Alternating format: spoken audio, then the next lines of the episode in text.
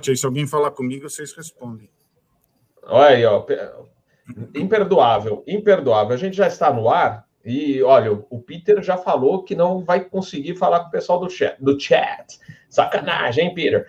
Boa noite, galera. Bem-vindos a mais uma edição do nosso Asa News, as notícias da aviação na semana, aqui no canal Asa Captain Bob, transmitindo aqui da casa do meu irmão Alfred, aqui no bairro de São Judas. Olha os quadrinhos. Não, é ao contrário, é aqui, ó. a câmera é tudo invertida aqui. Mas olha só. E olha, eu botei um 707 da Panam lá. É, é, Viu, Peter? Não é só você que coloca as coisas bonitas também de vez em quando. Hoje eu... Mas boa noite, pessoal. Bem-vindos a bordo mais um episódio aqui no canal Asa. Hoje um, um episódio interessante, de, assim, tem muito assunto que, que a gente pode explorar bastante o bate-papo. E, logicamente, a notícia da semana é fim de cold share, Azul compra ou não compra. Então, daqui a pouco a gente vai falar sobre esse assunto, mas antes eu vou apresentar os nossos convidados de hoje. Pessoal do chat, boa noite a todos os amigos que já estão aí nos acompanhando. Uh, então vamos começar pelo meu amigo Adriano Pescada, que é diretor executivo da Foquemos Investimentos, é, aviador e profundo conhecedor de mercados, né? Pescada, boa noite, bem-vindo a bordo. Ô, Bob, boa noite, obrigado pelos seus sempre elogios. É um prazer estar aqui com vocês.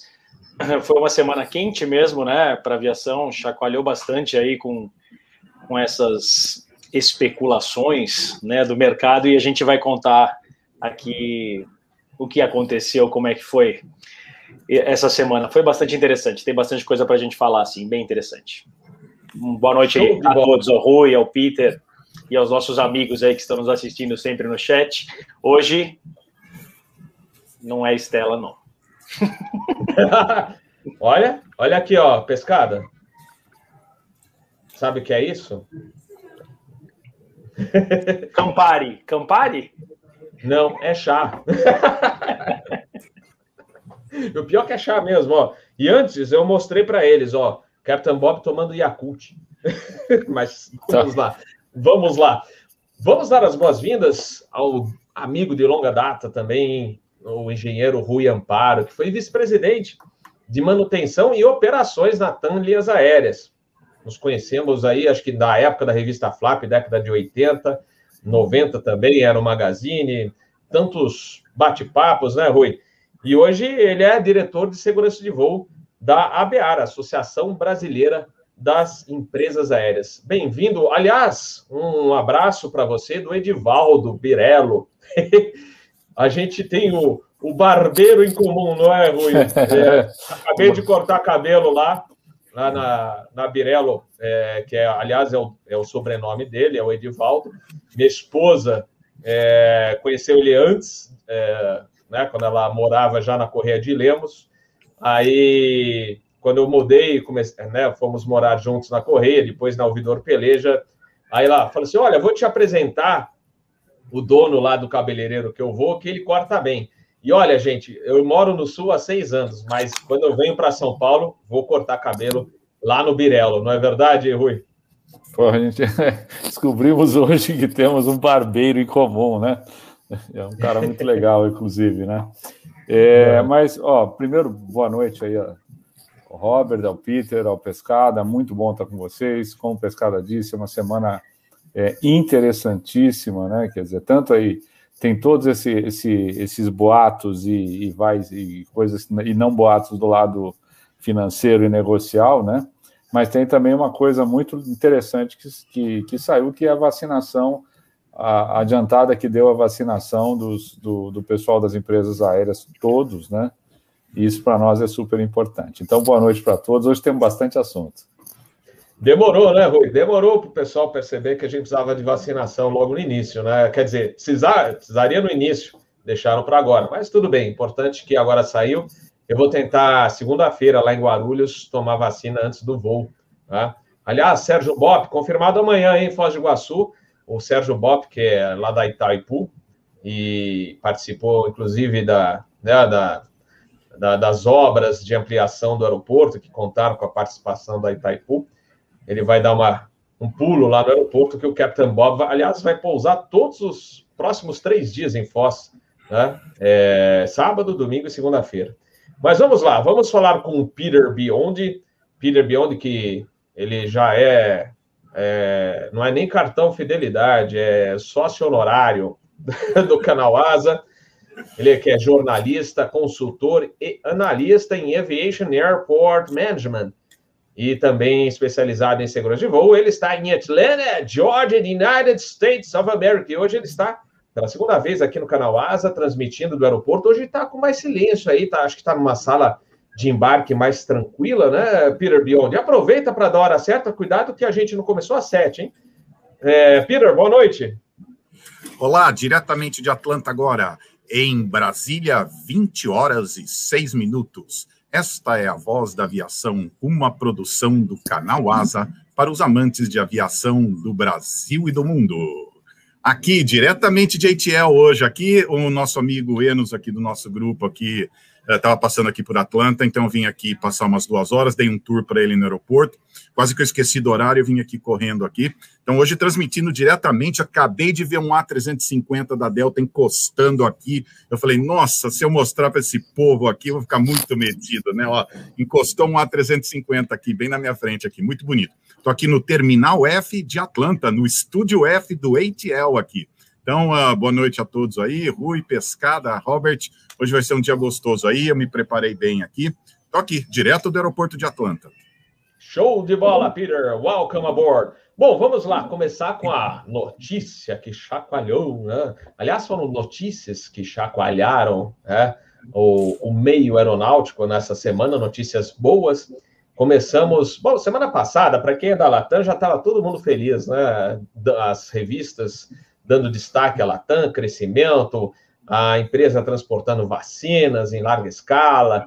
Então, para quem é da Latam, o pessoal estava né, contente de ver é, tamanho progresso, no, grandes novidades aparecendo. E, e aí começou a semana com uma notícia bombástica e melhor ainda, né? É, e hoje o CEO da Latam Brasil é, gravou um vídeo bem legal, direcionado ao grupo, é, novamente explicando essas mudanças boas, e depois também vou comentar aqui né, o que se foi falado, o Ampassan, na realidade era o que a gente já tinha comentado entre uh, os especialistas de aviação aqui no Brasil. Mas vamos lá. A Latam confirmou que até o final do ano estará chegando a pelo menos 90% ou até mais da malha doméstica pré-pandemia. Tá? É, internacional, tudo depende ainda de vacinação, etc., acordos, o tal passaporte IATA, né? Toda vacinação vai levar um tempo aqui da galera, né? Ainda mais que são duas doses. Já estamos falando, inclusive, na terceira dose da vacina chinesa, né? Mas, é, por enquanto, não saiu nada oficial. Então, essa notícia boa. Outra notícia boa que foi divulgada pela Latam que, devido a esse crescimento que eles estão esperando, já estão fazendo a, a, a projeção para o final do ano e as vendas estão aumentando. Hoje mesmo vim de Porto Alegre de extra, o voo cheio. Tá, está difícil, inclusive, para a gente eh, embarcar como é, tripulante extra, porque os voos estão é, bem lotados. Na volta essa semana, a gente voltou com um avião eu estava de extra também, fazendo Guarulhos, Porto Alegre, a, 320, lotado, a gente só conseguiu realmente a vaga no jump seat, lá no cockpit. E então foi anunciado que, além de, desse, crescimento da malha, seis aeronaves da família 320 serão incorporadas e, além de tudo, a notícia acho que melhor de todas, né, 750 tripulantes que foram demitidos retornarão para a empresa. E já é, começaram a convocar o pessoal, comissários, comandantes e copilotos. É, então, essa boa notícia. E, logicamente, o mercado recebeu com bons olhos. Né? Só que aí veio mais uma informação. O tal Code Share, né, com a Azul Linhas Aéreas, também será finalizado em três meses. Né? Foi muito bom, é, a gente observou com bons olhos o mercado em geral, porque o ano passado foi turbulento para todo mundo, ainda está, mas é, é, 2020 foi realmente complicado. E esse share é, ajudou muito as duas companhias a né, atravessar esse momento difícil, né? Então você imagina pouco passageiro e você ainda colocar dois voos no mesmo horário para o mesmo destino. Então foi maravilhoso, né? Mas hoje o, a, a, a é, representação desse cold share, ou a, ou a fatia desse cold share em vendas para a Latam, por exemplo, né, é, é, só para exemplificar, vale 2%, né, uma, o, o benefício né, de, das vendas em cold share. Então, não, realmente não valia a pena mais manter e ajudou bastante as duas a, a atravessarem a crise, mas não tem o porquê de se manter se dá para prosseguir agora por conta própria, né, cada um por si. É, e aí, então, logicamente, só notícias boas, Latam, Latam, e aí apareceu a outra empresa, no caso Azul. Gente, o que eu vou falar agora é opinião, minha opinião, não é? Eu não sou especialista em administração de empresas, não sou administrador de empresas. Pode ser que é, é de repente amanhã saia na segunda-feira, ó, oh, tá vendo? O Robert falou e aí saiu né, um negócio totalmente que ninguém esperava. Então, hoje em dia é tudo muito incerto. Mas, opinião do Captain Bob, tá? Então, é, cada um pense do jeito que quiser. E aí nós vamos escutar os nossos convidados e cada um vai trazer a sua opinião, algum dado para vocês, né? Alguma coisa a mais que para a gente debater e ver o que, que pode acontecer.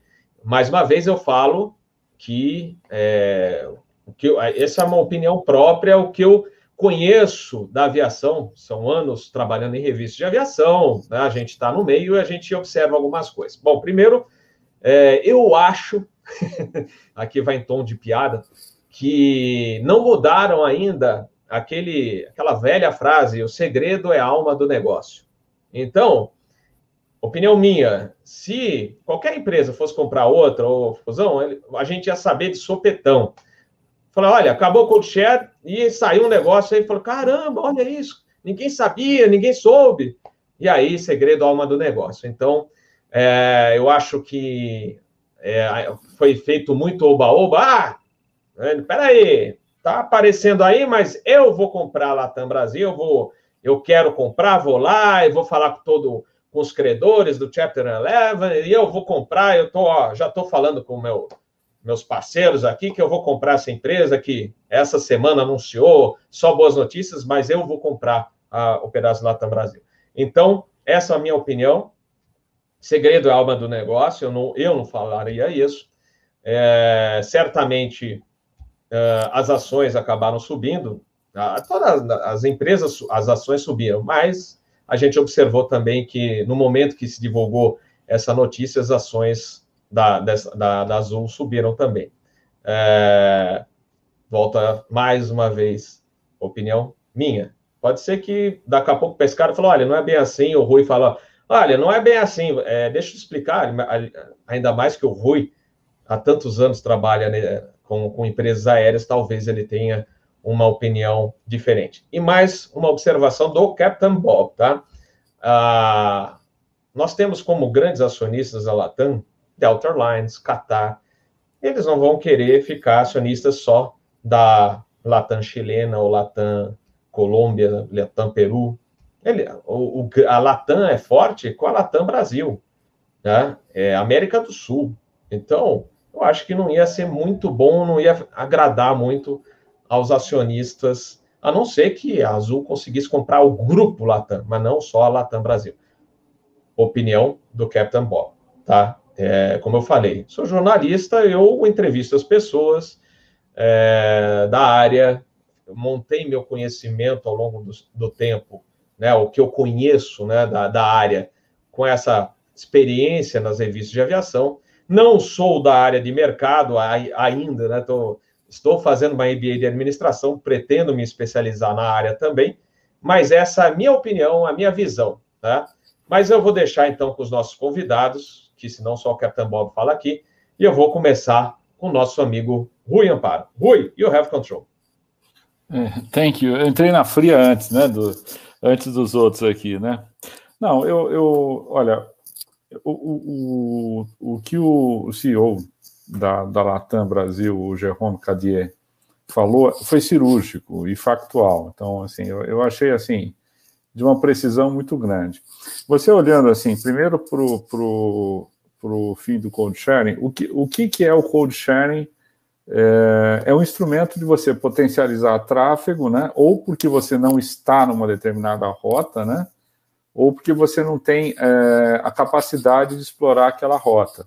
O code sharing ele foi importante numa fase em que a gente entrou numa, por exemplo, uma malha essencial ali que você estava, o ano passado estava com 8% do, do, da malha total. Então, essa composição via, via code sharing, que é aceita pela NAC, aceita pelo CAD, né, que não é tão usual no, no doméstico é, de qualquer país, principalmente aqui no Brasil, né, é, ela foi, foi uma solução de momento importante ali, né.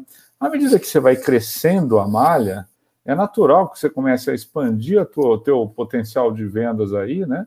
E aquilo deixa de ser, como disse o Jerome, ele usou essa palavra, deixa de ser uma ferramenta de venda eficiente. Então, o fim do code sharing é, me parece algo natural e associado a uma boa notícia, que a gente passou, é, nós chegamos a 74% do, do, do mercado doméstico, né, número de voos em relação à pré-pandemia em janeiro desse ano, né? E tivemos uma estoladinha aqui até, até abril, nós viemos para 35%. Porém, ma, é, maio agora nós já devemos fechar com 42, 43. É, junho já estamos olhando 55. As medidas sanitárias a bordo e nos aeroportos estão funcionando, quer dizer, os passageiros estão ganhando confiança. Então, ou seja, as vendas de todos estão aumentando. Isso deu confiança, por exemplo, para Itapemirim entrar no mercado, né? Então, eu acho natural o, o, fim do code sharing, ele é um processo que tem seu tempo, novamente eu replico as palavras do, do, do Jerome Cadier, quer dizer, tem três meses porque é contratual, você precisa desmontar toda uma estrutura de programas de fidelidade, né, quer dizer, quando um voa no outro, a junção de alguns sistemas para você poder fazer um code sharing operar, né, e pronto, cada um vai seguir o seu caminho. Como curiosidade, eh, Robert, foi exatamente o que aconteceu quando o Brasil entrou numa grande crise nos longínquos anos 2002, 2001, 2002, 2003, que juntou tudo, juntou Bin Laden com, com problemas econômicos e tudo mais, né? E, por exemplo, TAM e, TAM e Varig estavam mal das pernas. Quer dizer, a gente tinha um problema por falta de demanda também, mesma coisa. Faltou passageiro, você está com excesso de capacidade, nós nos juntamos, fizemos um mega cold sharing, Tan e Vari ali, né? A gente dividia avião, era um, era um cold sharing absolutamente tupiniquim daquela época, hoje isso não seria permitido, né? Mas funcionou. Aí chegou uma hora, fala, meu, a coisa começou a melhorar, fala, meu, não faz mais sentido. Realmente não faz mais sentido. Então a gente se separou lá atrás. Ou seja, está acontecendo exatamente a mesma coisa e é alguma coisa, é, é, eu diria, absolutamente natural, né? Quanto a um possível negócio, uma associação, eu acho que isso, isso aí, apesar de você ter tido uma nota é, da, da Azul declarando essa intenção, né, quer dizer, eu também, é, é, de novo, eu não estou na Latam, mas eu estou me alinhando com o Jerome pra caramba, porque eu acho que assim, ele tem uma explicação que é cristalina, né? Quer dizer, você, o tamanho da Latam, é, as sinergias, eu estava lá na, eu estava lá na, na, na TAM quando foi formada a Latam as sinergias e o controle de custo, eles fazem sentido né, na companhia como um todo. Se você se desfaz de um pedaço grande dela, né, você começa a, a perder, se mesmo que você ganhe dinheiro na venda, você, você se desfaz. Então, de novo, colocando uma opinião, como o Robert colocou, né, eu acho esse um negócio que não é fácil de acontecer. No mundo dos negócios, em princípio, tudo pode acontecer. Mas eu acho que, assim, especialmente com, com as vendas crescendo, Daqui a pouquinho o internacional é liberado e a Latam Brasil é fortíssima no internacional, já está programando trazer aviões. Então, assim, com toda a franqueza, assim, dando uma opinião absolutamente pessoal também, eu não acho esse um negócio fácil de acontecer, tá? Essa é a minha visão. Perfeito, Rui. Eu também divido a, a essa é, opinião com você, né? que eu acho que como a gente comentou, né, Rui? A gente nunca sabe, né? O mundo dos negócios é uma coisa que a gente pode ser pego de surpresa. Mas é, eu não. Se eu quisesse realmente fechar alguma coisa, eu iria antes, né? É, procurar quem eu quis, fosse interessante para fechar esse negócio, sem anunciar a todos, em toda a imprensa, que eu vou fazer o um negócio. Né? É a velha frase que eu já falei, segredo alma do negócio. Mas é, as coisas mudam, né? Houve uma evolução do, do business de maneira geral nos últimos tempos, então a gente pode ser até pego de surpresa mesmo. Mas acho que não, não, não seria interessante é, os acionistas, acredito, da, da, da Latam, do grupo Latam, não vão ficar muito satisfeitos com um negócio desse, que daí deixa de ter a, a grandeza para eles, né, o, que tenha hoje o grupo Latam América do Sul. Mas vamos ouvir o, o homem do, do mercado, o comandante Pescada. Vai lá, Adriano Pescado, you have control. Boa, Bob. Vamos lá. É, eu tenho algumas pimentinhas para colocar aí, né? Porque o, o, momento que a gente vive, e aí eu não estou falando de aviação só, estou falando de outros setores também, é, é um momento em que estão ocorrendo consolidações, né? E aliás foi isso que a Azul falou segunda-feira. Segunda-feira eles emitiram um documento lá oficial para a Bolsa de Valores dizendo que eles acreditam num, num, movimento de consolidação e que isso é uma tendência no setor pós-pandemia. Isso não é só no setor da aviação. A gente estava comentando até antes de começar a live, a gente teve a Ering, que foi adquirida pelo Grupo Soma, tinha sido sondada pela Arezo, e depois veio o Grupo Soma e fez uma proposta e comprou ela pelo dobro do preço. A Pague Menos comprou a Extra Farma. Então, assim, é, a gente sabe que quando o momento é de crise, o momento é de oportunidade para consolidações. Eu fui buscar um. A, a Azul colocou no, naquele documento também que ela tinha, ela tinha contratado consultores para estudar as oportunidades de consolidação na indústria da aviação. Então, assim, a Azul, declarado, não declarou nada que era a Latam. Depois, isso veio depois, veio na quarta-feira, quando apareceram ali meio que umas uh, furos de reportagem, não é uma comunicação oficial, né, em que eles dizem que eles estariam falando com alguns credores da Latam. Eu não duvido que seja verdade um negócio desse, porque eu fui conversar com, com uma pessoa especialista em fusões e aquisições, e aí perguntei sobre o Chapter 11, né, porque da empresa tá lá no Chapter 11, o que, que isso implica? E essa pessoa disse para mim que uma empresa, quando está no Chapter 11, ela abre muito sim a possibilidade de ter negociações, mesmo antes de sair do Chapter 11. Ela fica meio que ali em evidência.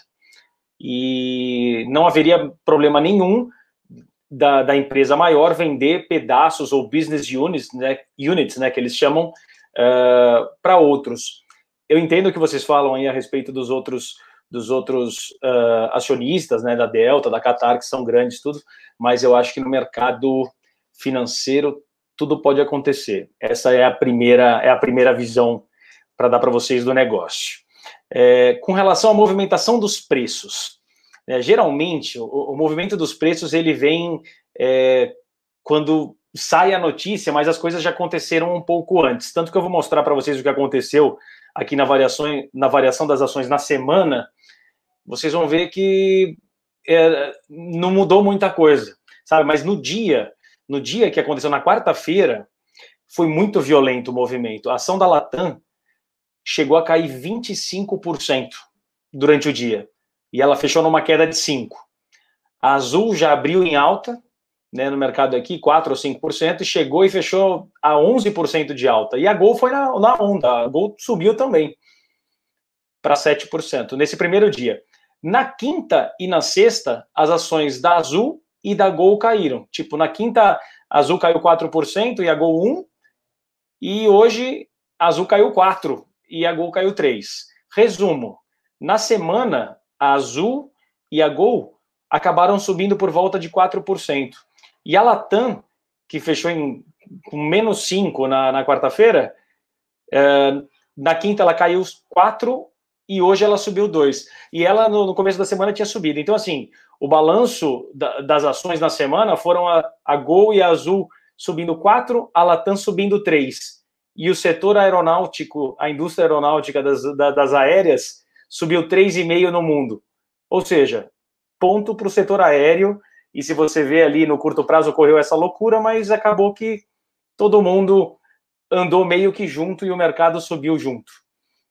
É, quando acontece uma, uma chacoalhada dessa, as empresas que têm capital aberto recebem uma comunicação né, da, da Bolsa para explicar o que aconteceu. E é engraçado ali a, a, resposta, porque a resposta nunca vai ser aquela resposta é, real, né? Ele tem que dar aquela, aquela floreada. Então a resposta da Azul para essa variação louca que aconteceu na quarta-feira, eles disseram que podia ter sido pelas notícias positivas da vacina, né, pelo fim do cold share e ou talvez alguma consolidação no setor, né? Então eles, eles se colocaram ali ali fora disso. Então assim, é, e depois também falaram sobre, eles perguntaram, né? Mas e a compra, né? Aí eles voltaram no que eles tinham colocado na segunda-feira. Ele falou, ó, conforme a gente avisou você, é, o mercado, na segunda-feira a gente falou que a gente está analisando ou uma consolidação, ou uma fusão, ou uma aquisição, e não falam com ninguém, né? Eles falam assim, até o momento não há proposta nem acordo com ninguém mas a gente está aqui de olho nisso. Né? Então, assim, é, os bancos que indicam né, é, previsões de preço das empresas, logo, logo depois, na quinta-feira, o Morgan, Morgan Stanley, lá nos Estados Unidos, emitiu um relatório dizendo que a variação das ações da Azul foi exagerada com essa notícia. Né? Então, é um, é um dos grandes investidores aí do mundo e falando que, tipo, nossa, não é para tanto isso, o mercado subiu tão feliz desse jeito, né? E aqui no Brasil, a gente tem um, um player grande que é o BTG, né? O BTG Pactual. No, na, no preço de avaliação das ações da Azul, eles acertaram em cheio aí no curto prazo, né? Eles, no, no relatório deles, que eles indicam se é para comprar ou vender, assim, análise, análise do BTG, considerava o preço da Azul, o preço alvo para a ação atingir 47 reais. E olha que engraçado, na quarta-feira a ação chegou a bater R$ 47,15. Então essa daí eles acertaram em cheio. Mas mais, mais ou menos isso, Bob, que a gente tem aí para contar dessa ciranda toda, dessa loucura toda. Ah, uma outra coisa que eu ia trazer, eu até peguei aqui o gráfico uh, da Latam. É, a Latam, no final de abril, é, ali, acho que, perto, acho que foi dia 28 de abril, ela negociou 10 vezes mais o volume que ela costumava uh, ser negociada. E aí, nisso, as ações naquele momento, deixa eu pegar aqui para não falar besteira, estavam por volta de 1,80, 2 dólares. Faz 30 dias. Em 30 dias, ela sai de 2 dólares e bate 3. Então, você vê como que é o nosso querido mercado financeiro, né? Alguma coisa lá atrás já tinha gente grande se mexendo e as ações já se movimentaram forte e agora vem uma, uma notícia dessa que deixa todo mundo confuso, mas quem tinha que fazer dinheiro já fez. Uhum. Ah, e, e, e para finalizar, né, a coisa mais feliz aí que você começou contando é de receber dos nossos amigos aí que estão sendo convocados já os comandantes para voltar. A gente tem clientes aqui que foram mandados embora e já estão animados de novo com a possibilidade de reintegrar o quadro, de ser contratado. Então, isso, pô, a gente estava esperando faz um ano aí por uma notícia boa como essa, e agora parece que as coisas vão caminhar para frente para cima, se Deus quiser. É, galera, como eu falei, tem que como tem gente aqui da, da área de mercado, a gente traz diversos tipos de opinião. E aí, quem manja, mandou ver agora. Valeu, pescada. É, lembrando isso, o próprio Jerome comentou, que para o mercado, de maneira geral, para o passageiro não seria interessante. Lógico, é, business, business. Porém, é, a gente, a ITA está entrando no mercado, mas ainda vai ser pequena. Mas o passageiro só ter é, duas empresas como opção, por enquanto, vai, vai ter a terceira agora, mas é, seria muito ruim para questão de preços, de passagens, etc. Né? Então, vamos ver as cenas dos próximos capítulos. Vamos lá para o Peter Beyond. Peter, you have control now. Opa, não eu, né? É o Peter. Então vamos lá. Poxa, eu vou falar. Deixa eu unmute, Mute meu microfone aqui. Vou dar uma bronca pro, pro rapaz da mesa de edição. Pô, o que, que, é isso, cara? Coloca o fita. Eu estava eu tava sem edição, eu tava sem microfone aqui porque tinha uma criança chorando aqui, espero que não atrapalhe nada aqui. Mas, pessoal, olha que bonitinho como que são as explicações. Olha, chama fato relevante, ó. Muito bonitinho. Então, toda vez que acontece alguma coisa, eles emitem fato relevante. Então, esse foi o último que eles emitiram, né? Azul emitiu dia 6 de maio, um com todas as projeções para 2021, 2022, né? Já preparando o caminho. Mas já que o Robert falou de próximos capítulos, então vamos fazer uma respectiva de como que está a novela. A novela começou com esse encerramento de um acordo entre as, de code share, né? Primeiro capítulo. Acaba esse capítulo, uma pessoa põe num da Azul põe no depoimento a palavra consolidação. Essa palavra chama a atenção de todo mundo. Já fica todo mundo o que está acontecendo. Daí muita gente vai comprar Gol, vai comprar Latam, né? Tudo indefinido. Daí aparecem mais informações que parece que é a Latam, né? E depois parece que houve uma tentativa e a Latam não aceitou. E a outra outro capítulo foi que a Latam, que a Azul começou por pressão no, nos, nas uh, empresas que, que fazem os leasing dos aviões para fazer a Latam uh, entrar no negócio, né? E então ficou uma novela chamada muita gente fala, mas ninguém diz nada, né? Então, é exatamente, isso deixa a gente muito nervoso, né? Fica muito ansioso, né? Então, até agora, o que a gente teve foi muito falando, mas ninguém disse. Então, é isso que está acontecendo agora no mercado. Eu não gosto de adivinhar coisa, eu fico meio uh, é, preocupado com isso. Mas só para antecipar, se houver alguma possibilidade, que problemas que a gente pode uh, antecipar, né? Eu já estudei muito consolidação aqui nos Estados Unidos, só para uma, uma teoria, tá? Primeiro, a Delta tem 20% da Latam. E a menina dos olhos de ouro da, da Delta foi justamente a distribuição no Brasil. A Delta largou a mão da Gol, que era a distribuição dos passageiros dela no Brasil, para ir para a Latam, para continuar tendo uma distribuição. Então seria muito difícil. Meu vizinho aqui, ó, estou a 3 quilômetros aqui do presidente da Delta aqui. Eu não acho que é uma coisa que ele aceitaria muito fácil, não e de perder isso aí. Eu, eu dei cursos para executivos da Latam, antes de, da LAN, antes de comprar a TAM. E o Brasil era a menina dos olhos. Esse foi o grande motivo de expansão. A, a, a LAN viu que ela estava ali presa ali no, no Pacífico. O sonho dela era ter alcance no Atlântico. E o Brasil foi o grande sonho dela. Então, não é uma coisa que você abre mão fácil, não. Foi a grande motivação do, do crescimento da Latam, era o Brasil. O Brasil era a menina dos olhos, né? Então, se você colocar vários fatores assim, são coisas que, que você começa a pensar, que dão muito problemas. Ó, uma coisa que você vê muito em consolidação aqui, que é muito séria, problema de tripulante, é uma das coisas mais difíceis de resolver. Ficam brigas nas justiças vários meses, porque o salário é de um, porque a, a senioridade do outro. Essas são, são batalhas incríveis. A Delta teve esse problema com a Northwest, a American, é, é, coisa muito complicada. Então, não é uma coisa simples, ah, vamos juntar, vou comprar você, é muito complicado. É uma coisa que, que se for feita, pode ter batalhas na justiça, assim, que durem muito tempo. Então, não, não é uma coisa muito simples, então. Mas o, o problema maior é esse, é que ficou muito, um, muita gente disse, mas não, não, se falou nada, não tem depoimento oficial de ninguém, não tem nada. Então é difícil é, ter uma posição no momento, tá? Mas é uma coisa muito complicada, pessoal. Eu vou ser sério. Se a coisa fosse acontecer, pode estar certo que a Gol vai pular e, e brigar. Uh, a ITA pode pular, porque toda vez que tem uma coisa dessa, uma das coisas que pelo menos acontece aqui nos Estados Unidos, e aconteceu com a Delta, ela queria fazer um acordo com a WestJet, e o governo falou: tá bom, mas você vai ter que dar várias rotas de LaGuardia. Ah, não, o custo disso é muito caro. Então, numa hipótese que isso acontecesse, se a coisa fosse feita de uma maneira honesta, a primeira coisa é falar: tá bom, vocês vão abrir mão de slots em Congonhas, vocês vão abrir mão disso, vocês vão abrir mão disso, e isso poderia trazer um custo muito alto, né? Mas seria o jeito justo de fazer. Tá bom, vocês podem fazer isso, mas tem que abrir mão de outras coisas, né?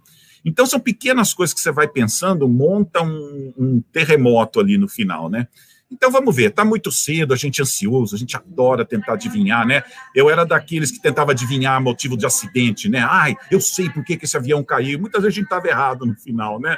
Então dá essa ansiedade. Mas vamos com calma, vamos levar com calma. Na hora que vier as, as informações, a gente vai processar. Mas por enquanto não tem nada sólido mesmo para a gente dizer, olha, isso que vai acontecer. Por enquanto estamos aqui fazendo esse jogo de vamos tentar adivinhar, vamos ver as nossas opiniões, mas não tem nada concreto. Quando tiver, a gente vem com alguma coisa sólida, né?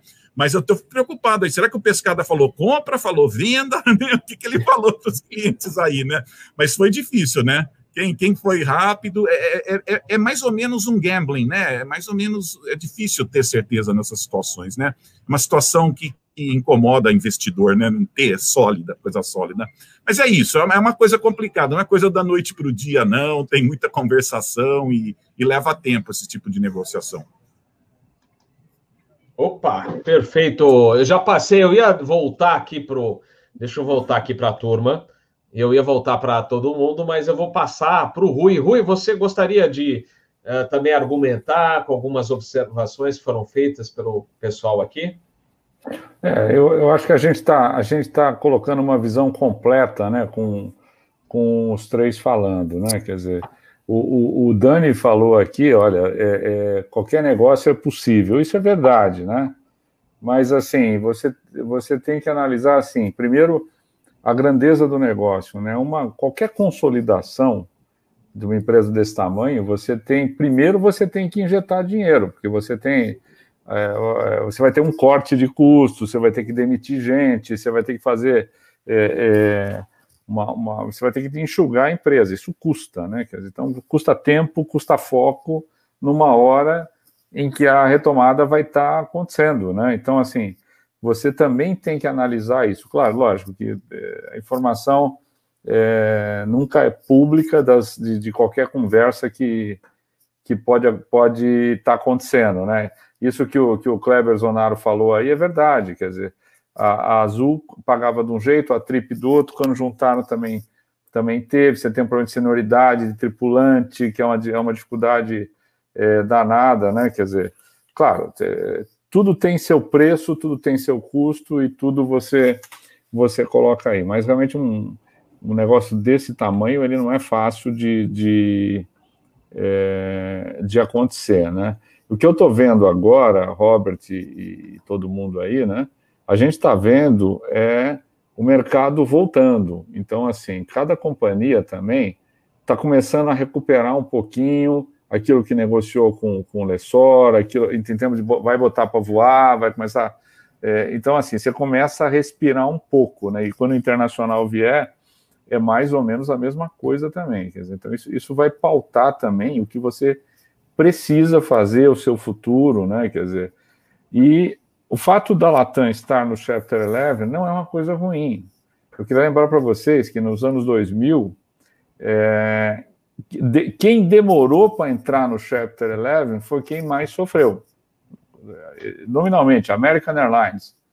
A América foi a companhia que foi mais resistente a entrar, sei lá por que, por que razão, né? Mas assim, o que aconteceu é que ela teve uma dificuldade de sobrevivência, foi comprada pela US Airways no fim do dia. Quer dizer, o negócio é hoje o board da, da quem manda na América é a US, a antiga US Airways, né, que comprou a América West, não sei o quê. E foi. Por quê? Porque a América demorou para entrar no Chapter 11. Né? A United se deu bem, né? e o Peter, por favor, me corrija aí, né? quer dizer, a Delta também, a Northwest não vinha bem já de outros carnavais, né, Peter? Então, é, na, na verdade, é, é, é, foi, foi, um negócio. Então, o, o, o, o que nos assusta é que aqui no Brasil, uma companhia entrar em recuperação judicial é, é o caminho da morte, especialmente uma airline, porque você teoricamente você teria estaria protegido eh, de, de, dos credores passados para você fazer um plano, mas a recuperação judicial no Brasil ela não é fácil de ser aplicada a uma empresa aérea como nós vimos na Avianca, quer dizer, ela tem armadilhas aí, porque você fala, ó, eu não vou pagar o passado, aí o, o fornecedor de combustível fala, se você não pagar o passado, eu não te forneço. Então você não tem tantos fornecedores de várias coisas, né? Então é, é, RJ no Brasil é complicado, daí a inteligência da Latam de entrar como um grupo no, aderindo ao, ao Chapter 11, né? Então, assim, eu, eu, eu, diria que é o seguinte: primeiro, que é fascinante a gente seguir isso, né? Quer dizer, especialmente nós que estamos de fora, fica querendo ter, ter informação, mas eu acho que a linha de explicação da Latam que a gente tem visto, visto perdão, o Jerome colocar reiteradamente, ela, ela é muito coerente. Ela está mais. Não que a Azul não queira comprar a Latam, ou a Gol, ou a ITA agora, que está tá, tá nascendo aí, e de repente, de, de, se pegar um mercado crescendo, a, a, ITA vai valer muito mais, alguns múltiplos da operação dela, né, pescada? Então, assim, realmente, assim, isso pode ser um bom negócio futuro, né? Você comprar e ter direitos, é, é, especialmente assim, porque possivelmente com a entrada aí, aí já até derivando, com a entrada do EMAS em Congonhas, você aumentando a capacidade de Congonhas, independente de como está a distribuição de, de slots, aí está entrar lá. Entrar lá, isso tem um valor danado, né? Quer dizer, o intangível do, do é, o valor intangível devido aos slots é grande, né? Então é interessante, nós somos aqui espectadores e especuladores, não especulador financeiro, pescado, mas especulador do que pode acontecer, né? Mas assim, esse, esse é um negócio que não é fácil, não. É verdade, Rui. E a gente estava comentando também hoje à tarde que, por exemplo, o caso da frota é, da TAM, apesar de ser da Latam, apesar de ser a 320, mas não, é o, é o A320, o céu, como eles, eles é, costumam falar agora para é, a versão anterior. E os da Azul são todos Neo, né? Então teria que fazer, ver o que, que vai, vai rolar nisso. Se, é, a gente lembra da antiga Varig Cruzeiro, né? Que a Cruzeiro, a Varig pegou a Cruzeiro, ficou operando, inclusive, os aviões com a pintura Cruzeiro, e depois é que acabou sumindo a pintura Cruzeiro e a frota foi unificada. Mas a gente lembra disso. Então, é, tem, teriam muitos desafios aí pela frente, caso esse negócio venha acontecer. Eu, particularmente, acho que não acontece, mas o mundo dos negócios, ainda mais hoje e com crise, a IATA mesmo hoje divulgou uma nota falando que vê com bons olhos, é, porque ela vê a crise mundial, né? ela analisa a aviação de maneira geral no mundo inteiro, e ela vê, ah, é, se, se for para solucionar um problema, beleza, a gente vê com bons olhos, mas aí é aquilo que a gente falou, né? É, para o passageiro não vai ser legal, também, além de, de, é, de outros fatores, né? mas é, Quanto menos companhias no mercado, menos, menos é, possibilidade de, de, de, preços mais baixos, uma melhor concorrência. Quanto mais concorrência, é sadio para o mercado e também o consumidor sai ganhando. E, Pescada, gostaria de comentar mais alguma coisa sobre esse assunto? Só, só acrescentar algo interessante com relação a, ao como hoje é difícil, né, você não ter informações, né? A informação hoje é muito divulgada, né? Eu me lembro na época do Rui, é, que a gente estava falando ali da fusão da LAN com a TAM, se eu não me engano, o ano foi 2010. E, meu, é, ninguém pegou muito o mercado de surpresa, assim, porque as coisas eram mais difíceis de, de, de, vazar, né? Então eu lembro que aquilo, quando aconteceu com o mercado, o mercado, a, a notícia foi dada no, no final do pregão, né? A bolsa já estava, ele entra num, num, leilão de preços final e aí foi divulgado o anunciada a fusão e o mercado congelou e as ações da TAM na época subiram um monte ali no, no leilão e, e eu lembro que a gente, pô, dentro da TAM a gente não, não tinha essa percepção ali, a gente, claro, mais na parte operacional ali, não, não via isso. Então hoje Hoje eu acho que é muito mais difícil, né, dessa de alguma coisa não aparecer, tá tudo muito rastreado. A gente tem, é, eu tenho conhecimento de, um, de uma turma que faz análise de investimentos e dessas coisas.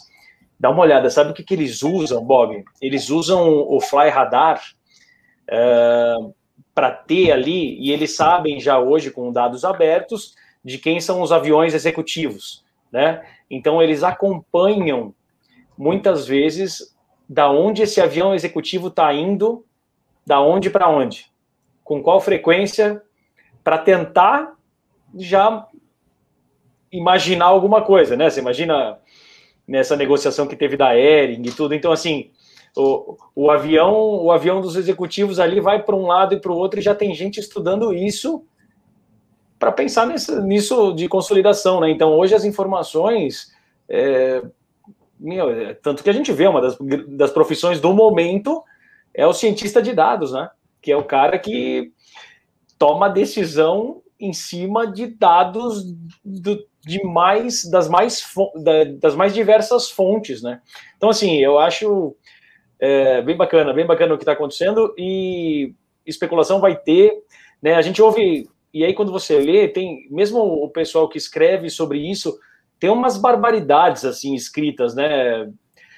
Dos motivos, né? Que eles acham que isso pode estar tá acontecendo. É nada mais é do que negócio mesmo, é business, né? Então cada um vai jogar ali com o que acha que é interessante e vem alguma coisa vem pela frente, eu acredito.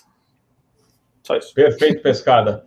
Peter, mais alguma coisa? Senão a gente, na realidade, vou soltar uma das notícias que também tem a ver com todo esse momento aí de, das empresárias brasileiras, o que a gente leu nessa semana. Peter, gostaria de completar. Só, só rapidinho, isso que o Pescar falou, business intelligence, né?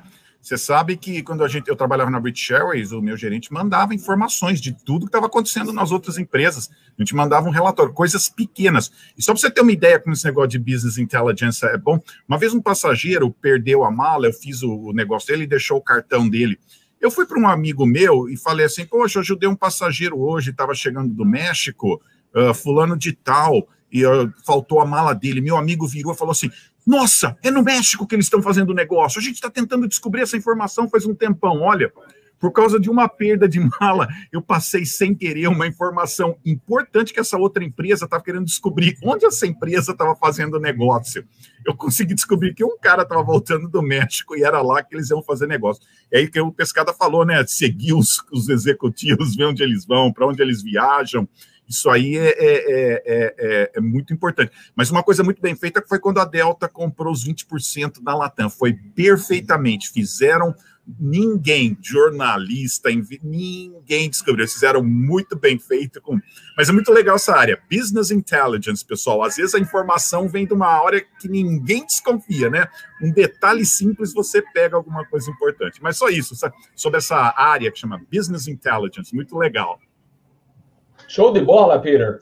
Uh, como eu falei, uh, uma das notícias também que a gente leu a manchete é, na semana que talvez a, o grupo Itapemirim, vai sair, né, vai, vai procurar agora é, finalizar aquele processo de recuperação judicial. Não é a, a empresa aérea, aérea, mas é o grupo que cuida, né, que, tá, que é responsável pela linha né, também, a linha aérea. Então, é, certamente tam, também tem a ver com todos os próximos processos aí é, da empresa realmente sair do papel, decolar.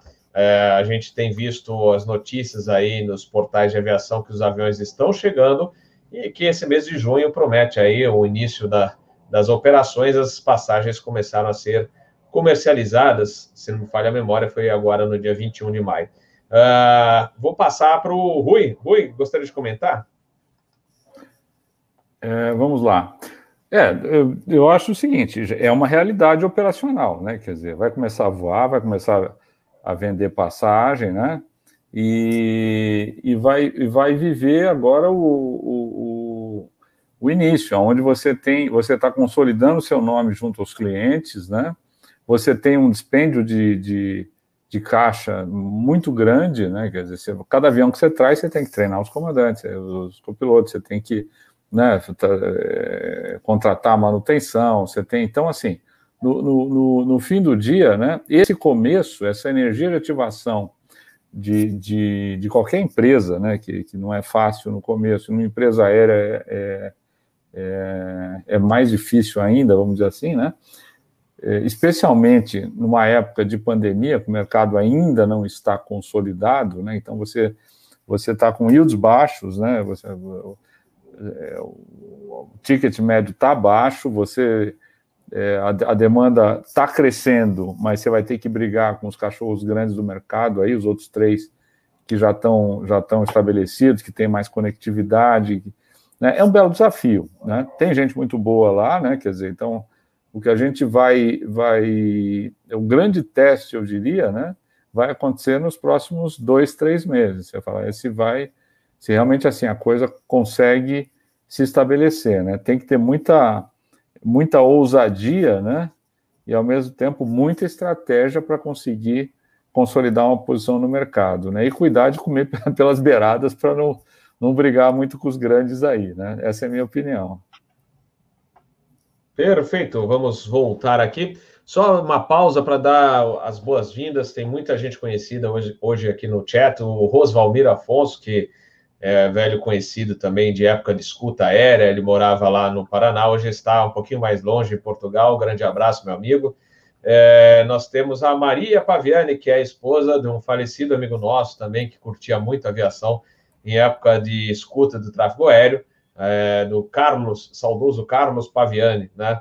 Então, um grande abraço, entre outros amigos aí que a gente é, está de está batendo papo aqui rapidamente no chat. O, o Sabá, grande Sabá, um abraço para você também, e o Dani, né? O Dani Glickmanas, que também às vezes participa como convidado aqui no canal Asa.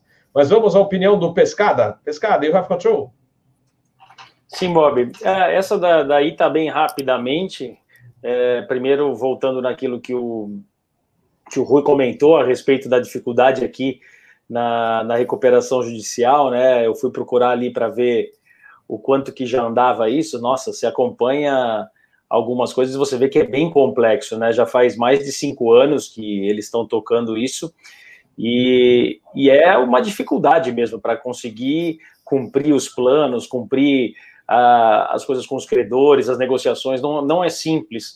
E, e isso pode, isso acontecendo, pode trazer uma coisa muito bacana para a empresa, né? tanto na parte desse crescimento, que pelo que a gente está imaginando, ela vai entrar na hora certa, na hora que o mercado vem com aumento de demanda bastante, e eu já ouvi nos bastidores aqui do mercado financeiro que ela já pensa até em abrir o capital. Então você imagina que uma empresa de sair de recuperação judicial para abrir capital seria uma caminhada longa. E a gente vê que hoje em dia o mercado é, tem muito dinheiro disponível.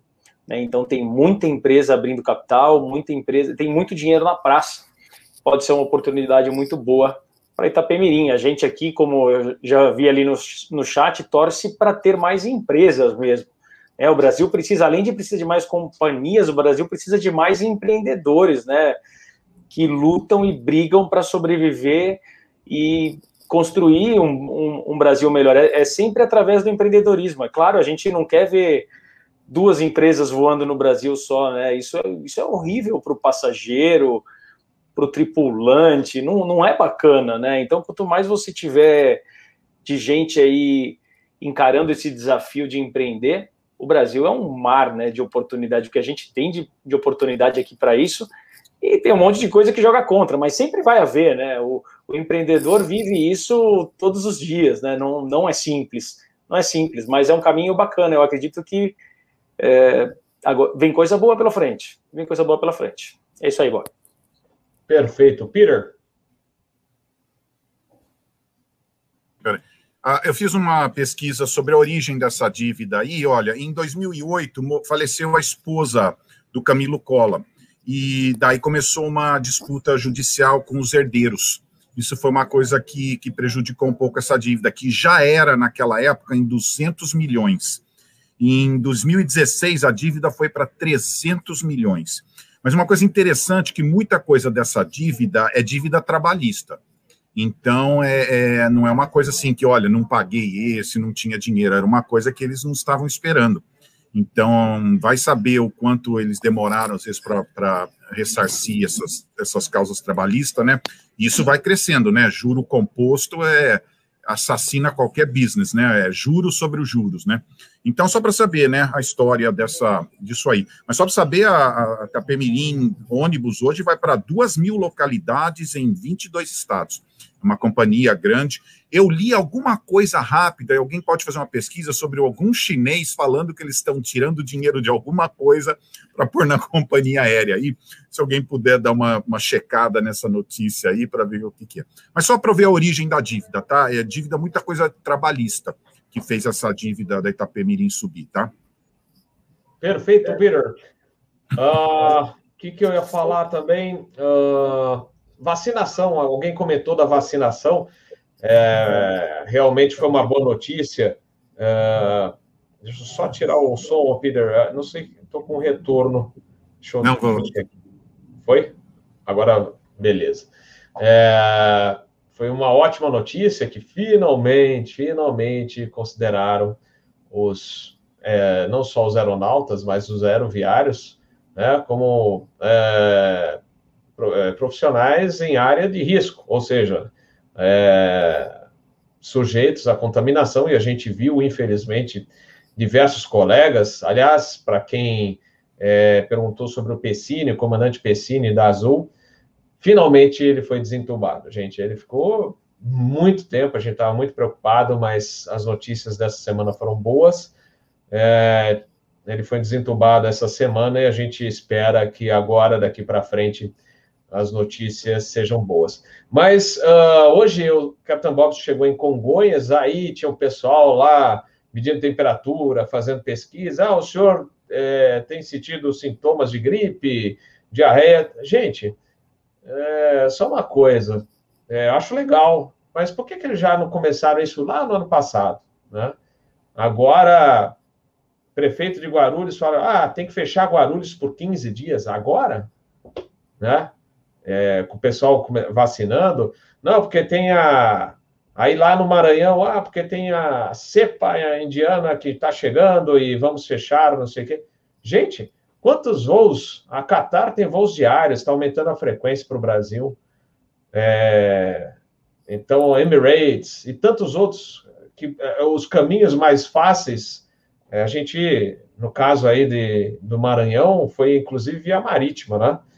Mas os aeroportos é, tem muitos voos, né, onde chegam estrangeiros que podem estar contaminados, né?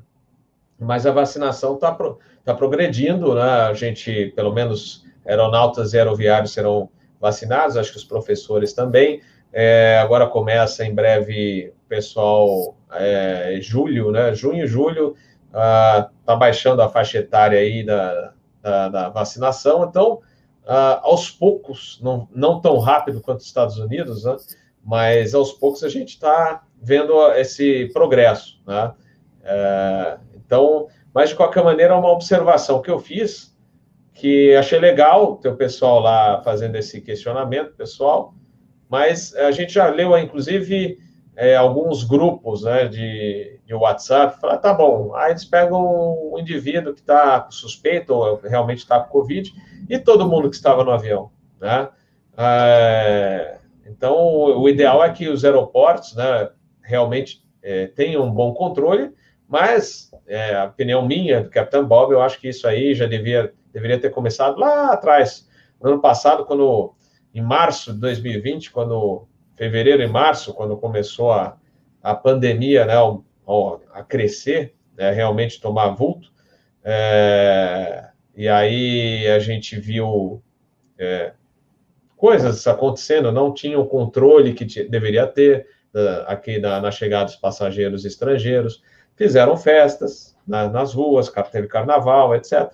Mas não vem ao caso agora, mas é isso que eu minha opinião com relação a, a tudo que agora está sendo feito. E fechar 15 dias Guarulhos, na, na chegada da autoestação, vai ser meio difícil, né? E vale lembrar que boa parte dos insumos das vacinas também ah, chega por lá, tá? Mas eu quero ouvir a opinião do Rui Amparo. Vamos lá, esse assunto é, ele é, ele é muito complexo e, e até fascinante, né? A gente na BR está muito, tá muito envolvido nisso aí, né? O que, que acontece, né, Robert? É, o que está acontecendo é que assim, não, não, o Brasil demorou para comprar as vacinas. Dizer, então, assim, eu não quero entrar nem por quê, como, é, quem, né? Mas assim, demorou. Então, assim, o que acontece é que nós agora ganhamos, começamos a ganhar atração então, o primeiro contrato de 100 milhões da, da, da Pfizer, né, ele vai começar a ganhar, é, a chegar com mais força, né, porque andou chegando picadinho, né, algumas pessoas tomaram vacina da Pfizer, eu mesmo, na, na, na UBS do Cambuci, fiquei na fila lá e tomei Pfizer, porque era o que tinha lá e tá ótimo, né. É, mas assim, e, e, e, você tem que, então você tem que desencantar. Então, assim, com, com o que tem de vacina programada até o fim do ano, é, a gente acha que normaliza uma vacinação mínima de 70% da população, que é, que é o mínimo para a gente começar a, a, a, trazer as coisas para a normalidade. Então, o que, que aconteceu? Você tem o, o Plano Nacional de, de, Imunização, né, que define as prioridades. A aviação, ela estava bem ranqueada, foi um esforço muito grande aí do, do do, da SAC, né? A gente estava junto ali para poder você colocar, né? Porque é, é, é, é, quando você não tem essa disponibilidade grande de vacinas como tem nos Estados Unidos, né? Como é que você mede, né? Quer dizer, o motorista do ônibus contra o cara do metrô, contra o cara da, que trabalha não sei aonde. Quer dizer, então o nível de exposição às vezes é grande para muita gente. Mas a aviação acabou ficando assim numa, numa posição é, bastante boa, né? Depois os grupos prioritários. Então, para vocês terem uma ideia, a gente terminou no Brasil a vacinação do pessoal de 60 anos e começou é, gente com comorbidade, assim, desde quase que a juventude até os 60 anos. É um grupo de 22 milhões de pessoas no, no país, né? E quando você vê as vacinas que chegaram, não dava para isso, né? Agora, o que, que aconteceu?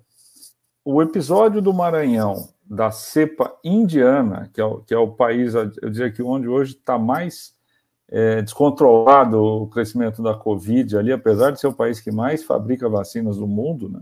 a Índia, ele levou um, o governo colocou uma, uma quarentena impositiva para quem vem da Índia, né? É, e é, é, muito complicado de você mapear isso, né? Aquele engenheiro da Petrobras ali, por exemplo, né? Quase que pegou porque ele se entregou ali, né? Porque não tem avião da Índia para cá, né? É, então, assim, e aí aconteceu no, no, no, Maranhão e você catalisou uma passagem de prioridades dos, do pessoal que trabalha em aviação e do pessoal que trabalha é, nos portos, né? E isso acabou trazendo. Mas o grande tema é que é o seguinte: não tem vacina para todo mundo. Então, assim, é, isso tem que ser decidido a cada, a cada episódio, né? Agora, para a aviação foi muito bom, porque a gente esse, já começou e a partir da, da, da, semana que vem ganha uma atração danada, né? Você acaba que vai dar para vacinar é, a maior parte, se não todos, os que trabalham em aviação, né? Agora, em, em, paralelo com isso, a gente tem coisas que são, são efetivas e coisas que são cosméticas. Então, Sinceramente, nada contra o prefeito de Guarulhos, mas a hora que ele sugere que vai parar 15 dias a operação do aeroporto, né, quer dizer, isso não tem, primeiro não tem efeito nenhum, porque eh, a maior parte dos passageiros que vem para Guarulhos não fica na cidade de Guarulhos, quer dizer, não é que Guarulhos gera o tráfego do, do seu aeroporto, né? Você, todo mundo vai para São Paulo, então assim, não é, você não resolve nenhum problema de Guarulhos é, é, segurando Guarulhos. Segundo o que o Bob já falou aí, Quer dizer, os aviões trazem nos seus porões, trazem vacinas, trazem é, carga, levam carga, quer dizer, você também tem um equilíbrio. É, não que a economia passe na frente da segurança, não é isso. Mas é que é o seguinte: uma medida que é inócua não deve ser tomada, quer dizer, é, é bobagem. Ainda mais agora que você está. É, se você, por exemplo, faz um voo para os Estados Unidos, que nem a própria Latam anunciou que vai aumentar é, os voos para lá, né? Quer dizer, pô, o americano está tá vacinado, então se você saindo o certificado internacional de vacinação, né, que, que é o que é o muita gente chamou de passaporte é, sanitário, mas é melhor chamar de certificado, na minha opinião, porque você não confunde com passaporte, né? Saindo isso com rastreabilidade, quer dizer, você pode saber quem tomou vacina ou quem testou negativo, e você começa a reativar o internacional com segurança como foi feito no doméstico. Quer dizer, a taxa de contaminação a bordo é baixíssima, é muito baixa. É aqui e lá fora, entendeu? Por quê? Porque o avião é preparado com filtro EPA, aquele negócio todo, e as companhias e os aeroportos tomaram as suas ações. Então, assim, o internacional é a mesma coisa. Ele é complicado? Ele é complicado. Né? Mas, assim, não adianta a gente querer. É, é, é diferente de você fechar uma, uma, uma cidade como Batatais agora, que eles tiveram que fazer um lockdown lá, e era, era o que tinha que ser feito. né? Quer dizer, um aeroporto e a, e a própria navegação aérea é algo mais complexo. Você leva médicos no doméstico daqui para lá, você leva órgão de transplante. Então, assim, você tem que. Você, a, a, grande pergunta é, é, que nem como a gente sempre perguntou: como é que você faz para ter segurança de voo, né? Ao, ao, ao, exercer o seu, a sua operação. Então, agora é o seguinte: você tem que manter a operação e ter segurança sanitária. Então, assim, é, não, não é, a coisa não é, não é excludente, né? Mas é um negócio fascinante. A boa notícia, passando a régua, né, é que assim a vacinação começou, né? Essa, essas medidas são importantes, tem, tem desdobramentos interessantíssimos. A gente, por exemplo, teve uma, uma, é, uma reunião só para falar sobre isso. Quer dizer, não é recomendável que você tome a vacina e saia para voar, Robert, que nem você falou que, que queria fazer porque especialmente a AstraZeneca está dando reação em aproximadamente 60% das pessoas. Todo mundo você conversa, puta, tive reação, não sei o quê. Então, as companhias montaram, né, quer dizer, é, é, um sistema de trabalho de forma, por exemplo, a escala vai vigiar é, é, é para não ter um comandante, um copiloto to, é, com risco de ter reação à vacina, porque você pode ter, no limite, um problema de segurança, né? Ou assim, tipo assim, os dois passando mal, tem que parar, hein? Tem que parar um voo em algum lugar meio estranho aí, né? Então, assim, tem todo um desdobramento, e eu garanto para vocês, os corpos médicos de Latam, de Gol e de Voipes, que são as associadas nossas, que a gente acompanha, estão olhando isso com, com, com carinho e com, com atenção muito grande, né? Quer dizer, porque o pessoal de chão passou mal, você fala, bom, bicho, pode ir para casa, né? Vai, vai para casa. Agora, você pega um tripulante que está no meio de um conjunto, né, do, do, do, de um voo, está no meio de umas escalas, né? Quer dizer, você, você tem que mandar ele para casa, assim, se, se tiver uma reação à, à, vacina, né? Então, é, ao mesmo tempo é fascinante, né? Quer dizer, você vê, alguém que tome Pfizer ou que tome Coronavac tem menos chance de ter vacina. A, a própria Latam tem uma estatística ali de, de, de Coronavac no Chile, né? Quer dizer, baixíssimo nível de reação. Então, quem toma Coronavac, assim, você não tem nenhum problema, né? A AstraZeneca tem que tomar mais cuidado, a Pfizer é, é, é, é diferente, né? Então, é, a gente está misturando o mundo da aviação com o mundo sanitário de uma maneira que eu realmente não imaginei que, que, que, que fosse acontecer, né? Então, assim, é, é super interessante. Agora, no meio, sim, tem gente que tem, tem, tem alguns lugares em que a, em que a ação é cosmética. É, às vezes um político toma uma ação para um, um, o seu público ver, né? E às vezes um político não toma ação para o seu público ver que devia, devia acontecer também, né? Quer entrar nessa seara e aqui precisa baixar umas cervejas aqui e ir longe, né? É isso. ah, perfeito, Rui. Bem lembrado, inclusive a ANAC e a FAA realmente recomendaram é, 48 horas.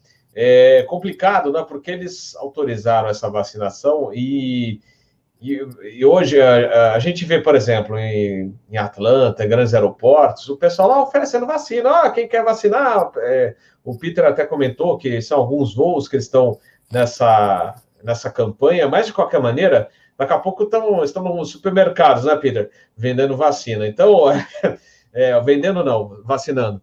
É, então a gente vê a dificuldade né, que foi pro, primeiro né, para os tripulantes e para os aeroviários conseguirem a vacinação.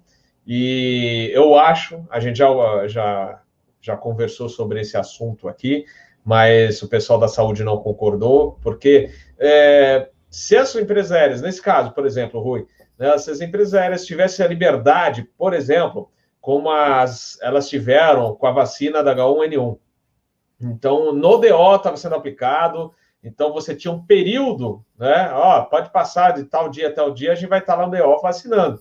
Então, por exemplo, ficaria muito mais fácil se cada empresa aérea tivesse né, uma equipe que pudesse trabalhar com essas vacinas. E aí, por exemplo, o Capitão Bob chegando no voo na, na segunda-feira, vai, vai de, de folga é, para casa, aí eu passaria no DO, e conseguiria tomar vacina, mas não funciona assim, né? infelizmente, aqui no Brasil. É, e mesmo esse fim de semana, é, hoje teve vacinação em Guarulhos, amanhã não tem. Aí acho que vai ter só na segunda-feira agora.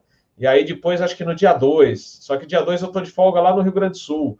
E então é, é complicado e você marcar com a nossa escala, né? Que a escala, é, felizmente, a gente tá, é, está tendo um aumento de voos é, de novo, né? Então a gente vê que não tem muita flexibilidade para você falar, ah, não, vou marcar tal dia.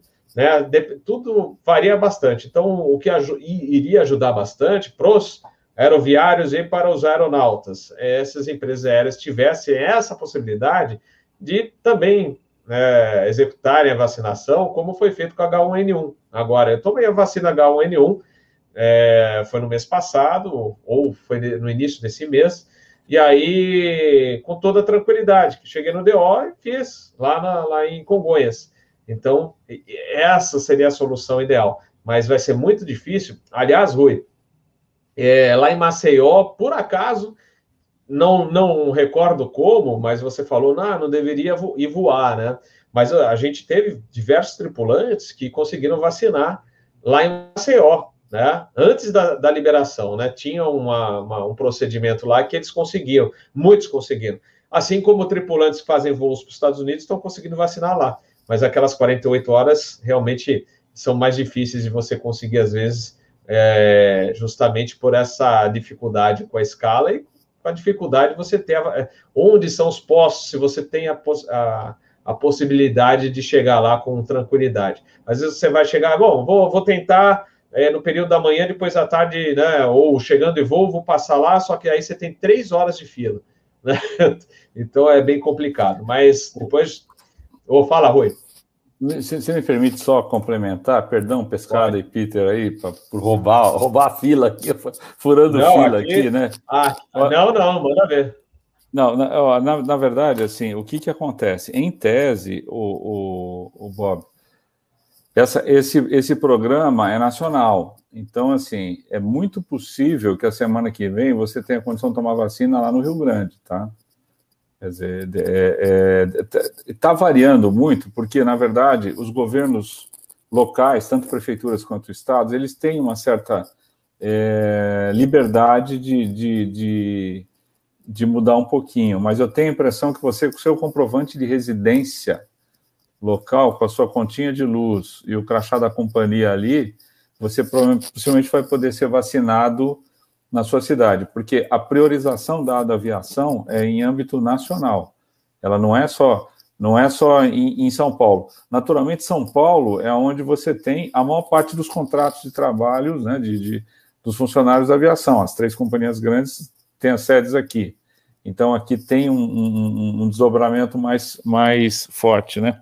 E uma coisa pitoresca, o Bob, que é o seguinte, né? Quando você pergunta por que, que pode ter vacina do H1N1 e não pode ter vacina de Covid? Olha só, tem um aspecto sanitário, né?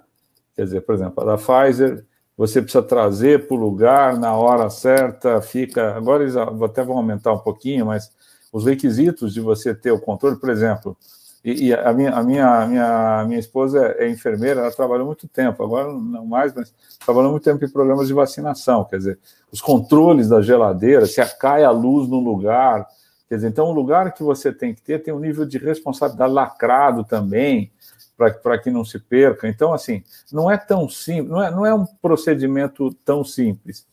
E em relação, em particular, à, Covid, você tem o grande risco de roubo Quer dizer, então o aparato de segurança, eu estava conversando com o pessoal do Ministério da Saúde, o aparato de segurança que eles têm que ter, porque você imagina, cara, o quanto não vale uma, uma, um, um lote de vacinas de Covid num possível mercado negro. Aquela pseudo-enfermeira lá de BH vendeu, a vacina era falsa e vendeu por 600 reais cada, cada dose, né? Então, no, no, fim do dia, quer dizer, não é que eu estou dizendo que existe, que, que, que o sistema está perfeito, mas é que, olha, vou te falar um negócio. O Brasil tem um processo de vacinação que ele é, ele é admirável, ele, ele vem de muitos governos para trás, né? Então, assim, eu, eu, eu, assim, é, fico muito admirado ao ver você. Um dia você, a, a Fiocruz ou a, a, a entregam lá no, no, centro de Guarulhos, né? No dia seguinte você está vacinando um cara na, na na Amazônia transportando ou de Gol, de latão, de azul, ou de força aérea, né? Quer dizer, então tem um sistema, tem suas falhas, né? mas ele, ele, ele já está acostumado às vacinas de gripe, essas coisas aí. Então é admirável. E tem muita gente assim que trabalha é, no sacerdócio mesmo ali, né, na, na, na, área de saúde. Lógico, quando entra a política sempre atrapalha, a gente tem um monte de, de, de, de coisas, né? Mas o importante agora, é, o, que eu, o que eu sugiro fortemente em pessoas que estão nos vendo e que tem um caso que nem o seu, Bob, é que tenta na unidade de saúde perto da sua casa. Você mora em Santa Catarina, mora no interior do estado de São Paulo, em Dayatuba, tem muita gente ali. Tenta, porque o plano vai chegar uma hora, ele vai, ele vai ter essa autorização para você poder ir lá, toma vacina, volta para sua casa. Se tiver reação, você está você tá em casa, avisa a escala, a escala vai te tirar de, de, é, de voo, né? E é uma situação bastante, bastante interessante. Também me permita, Bob, mais um pouquinho, você recomendou, você falou da recomendação do FAA, né? É, ela era para alguns tipos de vacina, nós tivemos muita discussão com a ANAC, então aqui a gente, a, a, os corpos médicos das empresas vão estar tá vigiando vocês, tá? Dizer, então, assim, e vão pedir para serem informados de quem tomou qual vacina para poder monitorar reações, né?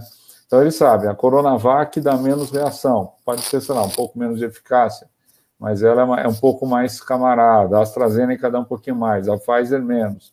Então, também eles vão estar cruzando informação para poder, poder lidar com isso e evitar qualquer problema. Eu não vou nem falar de segurança é, é, é, em voo, mas assim, qualquer problema de ruptura operacional, porque dois, dois, os dois tripulantes passaram mal em, em Palmas, por exemplo, e são do Rio Grande do Sul. Né? É isso. Perfeito, Rui. Bem legal. É, você me fez lembrar quando eu cheguei em Teresina recentemente com carregamento de vacina, precisa ver o, aparato de segurança, Polícia Federal, tudo para. Aí a gente comentou, meu Deus, né? Onde estamos? Porque senão é capaz daquilo que você falou, furtos. Opa, opa. Infelizmente, infelizmente. Mas fazer o quê? Vamos lá, pescada. Manda ver. Bom, Bob, é, é uma notícia boa, né? Uma notícia finalmente, né, dela chegar aí para os aeronautas, chegar para os aeroviários, e eu tive a oportunidade de ver, né, já saiu ali a, as instruções, né, do que, do que, que as regras, né, para se vacinar, eles iam, eles vão começar, é, no, começou hoje, inclusive, né, foi, já era no saguão ali, lá no Terminal 1, e aí eu já vi, já num, nos grupos de WhatsApp, já mostraram algumas fotos do pessoal lá, uma fila bem grande, já tinha uma fila enorme para o pessoal, porque é realmente, a gente sabe que é, essa confusão de qual vacina tomar, se tem eficácia, se não tem. Isso, o, esse, esse tal desse coronavírus veio para chacoalhar mesmo aqui a gente, e às vezes vê, a gente vê que é, ninguém tem a, a clareza 100% de domínio das, das coisas, do que vai acontecer, de como combater, e fica e fica uma bagunça, né? E hoje de manhã nós acordamos, eu moro aqui em Guarulhos e acordamos com essa notícia do prefeito. Eu falei, será que esse salame falou um negócio desse, né? Porque eu estava assistindo logo de manhã, eu acordo bem cedinho, e estava no, no, no, jornal, na, na Globo, e, e, o apresentador estava falando, né? Mas como que pode, né? O, as vacinas chegam de avião, né? Eu falei, não é possível que ele falou isso. Aí eu tive a curiosidade de entrar no site da Prefeitura de Guarulhos para ver né, o que estava ali, o que tinha sido é, colocado. E, e lá eu, eu, não ouvi as palavras dele, mas o que estava na notícia dada pela Prefeitura é que ele pede para fechar o espaço aéreo para voos internacionais com passageiros. Né? Então, não sei se foi isso mesmo, mas aí você já vê que a, a interpretação já era de que ele mandou fechar o aeroporto total, né? Então, também dentro da, da, das informações aí da, da imprensa há uma bagunça de informações maluca, né? Então tem hoje é, e justamente era para evitar, né, essa, essa variante indiana. E eu, eu fui buscar, já tem uh, o Brasil hoje já está com alguns de alguns lugares eles proíbem de, de entrar, né? Então o cara tem que fazer esse PCR antes, 72 horas. Tá travando, Bob, o que eu tô falando? Tá um pouco, né? Você está mudo, Mas, Agora, é, não, às vezes a, a, a tua imagem é, trava, mas o som continua normal, só a imagem dá umas pipocadas. Ah, então, então, então a imagem está tudo bem, beleza. Deixa eu, deixa eu aproveitar a interrupção para dar um número. Hoje, em Guarulhos, foram vacinados 4.837 funcionários das empresas aéreas, entre todas as categorias. Empresas aéreas mais, mais exatas, né? O pessoal do Ground Handling também, quer dizer, não é só, só de empresa aérea. Bacana, né? Foi bem organizado. Bacana, bem bacana. E aí, e, e nessa instrução que eu li, ele já está falando ali aquilo que o Rui falou. Se você não tiver condição de estar no aeroporto nesses dias, é, procure a unidade próximo é, onde você mora, que você lá. Ali não está escrito o que você tem que levar, mas é um comprovante que você é, funcionário de companhia aérea que você vai ser vacinado. Então, vai ver, vamos ver isso na semana que vem. A gente já vai conseguir ter esse retorno para passar para as pessoas de como está sendo isso. Eu acredito que isso vai funcionar.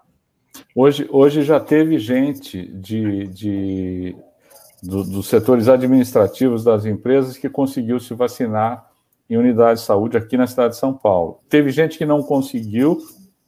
Aí eu sei porque o, o, o Eduardo Sanovic, que é, que é o presidente da BEAR, ele teve, ele está tendo um contato direto com o pessoal da, da Secretaria de Saúde também, e, e eles resolveram rapidinho, quer dizer, porque é, é, teve que descer uma informação e a informação não é fácil de ser processada, porque é, é, o pessoal está acostumado a falar é, crachá, carteira de trabalho, cartão de aeronáutica. Você imagina alguém numa unidade de saúde que não está acostumado com a aviação. Mas as coisas estão se ajeitando. Eu acredito que a semana que vem a gente vai ganhar uma atração muito grande nessa vacinação, viu, Pescado? Desculpa a interrupção. Boa, boa, Rui. Valeu. Não, não, para mim era, era, era só isso que eu queria acrescentar. E essa do prefeito de Guarulhos eu achei engraçado, assim, porque você vê como já falam coisas e você, você não sabe qual que é, quem que tá falando, qual é a real, qual não é. O cara, o, cara da, da de Guarulhos do aeroporto estava lá argumentando, não, mas não pode fechar, não sei o quê. Falei, cara, quem hoje em dia ia fechar por Guarulhos em 15 dias? Pelo amor de Deus, né, cara? Como que o cara ia ter essa ideia? Então não foi bem isso, né, o que ele disse. Né? Também a gente, e aí não julgar se dá certo ou não, mas não foi dessa maneira, não foi dessa forma. Era uma coisa parcial de medo de nesse negócio espalhar e espalhar tudo de novo e a gente voltar lá para trás. E a gente aqui, a cidade é enorme, pronto, explode de novo. Os números ainda estão altos, né? A gente ainda tem números no Brasil muito altos, né? Tá, tá, tem outros lugares, tanto a Europa quanto os Estados Unidos, a curva é bem descendente. Nossa curva aqui ainda está custando para descer, né? Para baixar. É, é, agora, mas tem que lembrar também que muitas vacinas podem vir no porão dos aviões de passageiros. Então, assim como a gente transporta aqui é, os voos domésticos, né? Então, também não só os cargueiros que trazem insumos, né, mas os próprios aviões de passageiros podem trazer. Então, não tem como você bloquear, ah, vou bloquear os voos de passageiros. Né? Mas, é, que bom que você trouxe aí um pouquinho é, da, da, notícia real aí para gente, né? Porque é, as manchetes, né? o pessoal pega uma coisa e joga, e aí, é, às vezes, não, não é bem aquilo, né? Mas valeu, pescada. Uh, Peter,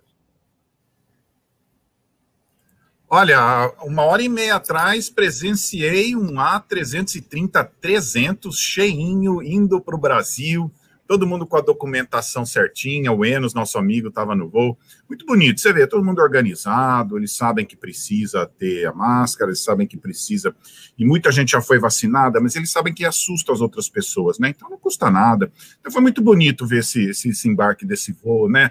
Você pensa, puxa, os bons tempos estão voltando, né? Então, eu estou muito feliz. É feriado aqui no domingo, no, no, na segunda, e é o começo das férias escolares. Então, podemos esperar aí para os próximos dias aí um bom movimento de passageiros aqui, eh, brasileiros que moram aqui, que podem ir para o Brasil, né?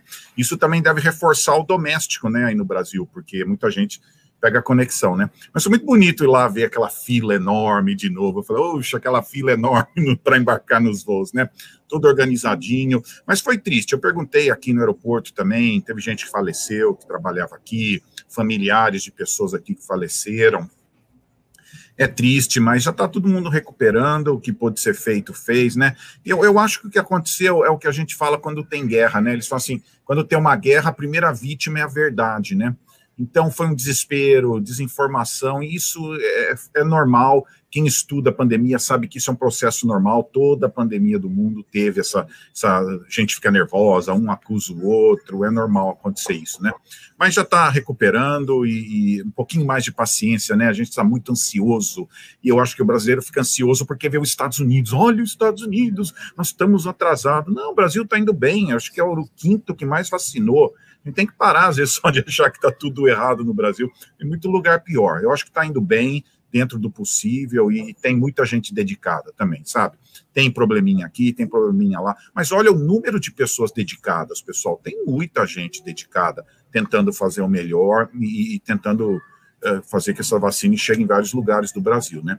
Então não vamos ser só negativo, não. Muita gente trabalhou firme para fazer isso acontecer e vamos também olhar para o para os bons que estão lá dando um duro para para ajudar todo mundo, né? O Peter, tem uma, uma pergunta aqui do, do Diego que ele fez no chat, é, perguntando como é que está a situação aí com o pessoal. Você, você fez uma brincadeira com a máscara. O pessoal tá, tá andando sem máscara, tá meio a meio. Como é que tá vocês aí agora? Uma, uma coisa interessante da máscara é que nem o cachorro que não morde, mas você põe na coleira porque os outros não sabem que ele não morde, o seu só você sabe. Então, por gentileza, você põe o seu cachorro na coleira para não assustar ninguém. A mesma coisa com a máscara. Tem muita gente que já está vacinada, o governo daqui já liberou, mas é muito bom, é uma questão de cortesia para os outros. Quando você está aí, você põe para não assustar os outros. Você não sabe quem é quem, você não sabe quem está com medo ainda. Então, por gentileza, você põe. Tem coisas que não é só obrigação, é uma gentileza você faz para uma outra pessoa, né, de usar máscara, né? Estou com a minha máscara aqui, quando eu sair daqui eu vou pôr. Eu não sei quem está aqui, quem veio da onde, quem ainda não foi vacinado, né? Então, legalmente, já liberaram em vários lugares. Muita gente está sendo cuidadosa. Oh, vamos ser um pouco mais cuidadoso, pessoal. Tá, tá, Vamos, vamos aguentar mais um pouco. Então, tá tendo gentileza. Fui no voo agora, todo mundo usando máscara direitinho, né? Agora é mais uma questão de gentileza, não tá nem mais assim de segurança, mas vamos ser gentil com todo mundo e pelo menos. É que, é, eu lembro dessa história do cachorro, né? Você fala para todo mundo: seu cachorro não morde, mas é sempre gentil você pôr ele na coleira, né? Para que, mesmo que ele não morde, as pessoas não assustarem, né? Então tá aqui, eu estava no aeroporto aqui, todo mundo usando máscara, algumas pessoas já não estão usando, mas quem pode está sendo gentil com o próximo, sabe? É, não é nem mais é, regra de, de, de, saúde, que já foi liberado, mas muitos lugares falam, pessoal, por gentileza, vamos continuar usando? Tá bom. Então, todo mundo, quem pode ser gentil, seja gentil e use mais um pouquinho, né? Perfeito, Peter. Ah, Rui, mais algum comentário? Senão a gente vai vai passando adiante aqui o nosso Asa News, né? mais as próximas notícias. Vamos lá, Rui. Só para terminar o nosso lado plantão médico aqui, o IAR nosso aqui, né? É, é, é, o Peter, você perceba o quão importante vai ser o certificado digital de vacina, porque ainda é obrigatório, ainda é mandatório que nos voos as pessoas usem máscara, porque você não, não sabe, a tripulação não vai saber quem está vacinado e quem não está. E infelizmente, ser humano adora dar um apliquezinho também, né? Então, para você não ter um não vacinado não usando máscara, né? Ainda, ainda é, é, aqui no doméstico brasileiro é, e eu tenho a impressão que no internacional também vai ser por um bom tempo, quer dizer, tem uma exigência, né? Lembrando também que a testagem também é mandatória para os passageiros indo para o Brasil, está na última portaria, tá? Então, é, você tem que se cercar desses cuidados, né? Quer dizer, pelo menos agora. E depois você tem que ter um jeito de identificar quem não precisa mais, né? Também, né? Que você falou, a gentileza, né? Uma consciência cidadã que você tem aí, Peter, e é de uma importância gigantesca, né? Aqui a gente, infelizmente, vive o contrário. Tá cheio de gente que não vacinou e não usa máscara, viu? E, e, e dá mau exemplo, infelizmente, né? É, é, é um grande é um grande passo, é um grande problema. Mas eu concordo com o Peter, eu, eu sou do lado otimista. A gente olhando me, um pouco de meses para frente, né? mesmo no Brasil, com a chegada de um volume de vacinas, como eu já falei, estou sendo repetitivo, eu acho que a gente vai viver um, um segundo semestre muito, muito melhor. E é essa expectativa de vendas que a gente está vendo nas empresas aéreas e, e nas pessoas. Perfeito, Rui. Aliás, você falou do segundo semestre, vale lembrar que no dia 20 de novembro, se Deus quiser, a gente deve fazer um, um encontro aí, comer uma pizza em São Paulo. Quem puder vai poder tomar Opa. um choppzinho e comer uma pizza conosco em São Paulo.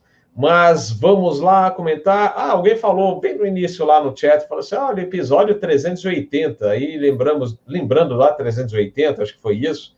E aí eu lembrei da frase da semana. Essa é também uma das.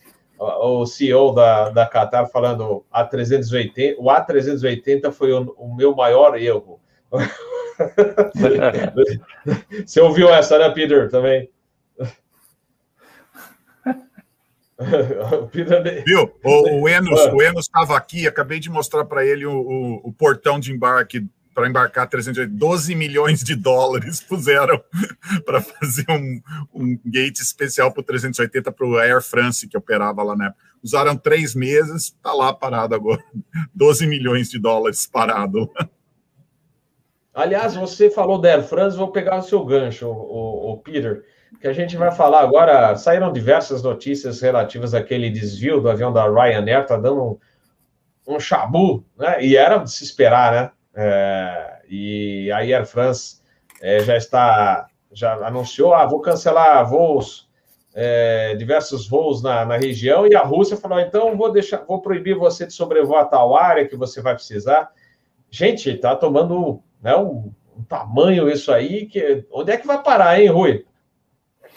É, teve uma, uma, um princípio de retaliação muito forte, né? Porque o que, o que o cara lá de Belarus fez, né? Absurdo, de acordo com as leis internacionais. Você interceptou um avião que não tinha uma ameaça de bomba, não tinha um, você não tinha um racional para que não fosse prender alguém que ele, que ele não gostava, e, né? E, e, a reação europeia, por exemplo, foi imediata, né? Dizer, você está você, você retalhou muito forte ali. E agora a Rússia está dando um apoio para Belarus, como sempre deu, né? Quer dizer, você vê, né? No, no, final do dia, né? Essas, essas brigas, essas guerras, esses problemas, né? Eles prejudicam muito é, todo mundo. Né? Nesse caso aí foi um, teve um, um, especificamente um voo da Air France, um voo da, da Austrian Airlines também que, que não puderam pousar onde queria lá, quer dizer, absurdo, né? Quer dizer, simplesmente não tem, tem nem o que falar, quer dizer, é um, um absurdo total, né? É, e o, a Associação Internacional né, dos Pilotos também é, mandou uma nota de repúdio ao que foi feito. É, é um absurdo, né? A gente, talvez, em tempos de Guerra Fria, você pudesse ler né, alguma coisa parecida, mas agora é, realmente a gente fica espantado de ver como ainda acontece um troço desse, né? E o pior, né? Já estão, ah, vou proibir você daqui por, um, por causa de um voo, né? Desviado, né? Que foi um absurdo que fizeram. E agora só aumentando, a bola de neve está começando a aumentar, né? Vamos ver até onde vai chegar, não é pescada? Sim, Bob. Vocês já, já haviam comentado aqui sobre, sobre essa notícia? Antes ou não? Já, já. A gente, a gente comentou semana passada, né? No último ah, tá. News. Já. Ah, tá. Porque eu fui, eu quis ir ver se já tinha ali como que foi o contato, né, do, dos controladores com os pilotos, né? Aí eu fui ver como que tinha sido, né? Porque o, o que eu tinha lido era que eles, tipo, meio que como assim, né? Eles questionaram muito o controle, né? Para não como eu vou desviar e, e, e, a posição que eles estavam não, não era, já tinha passado, né?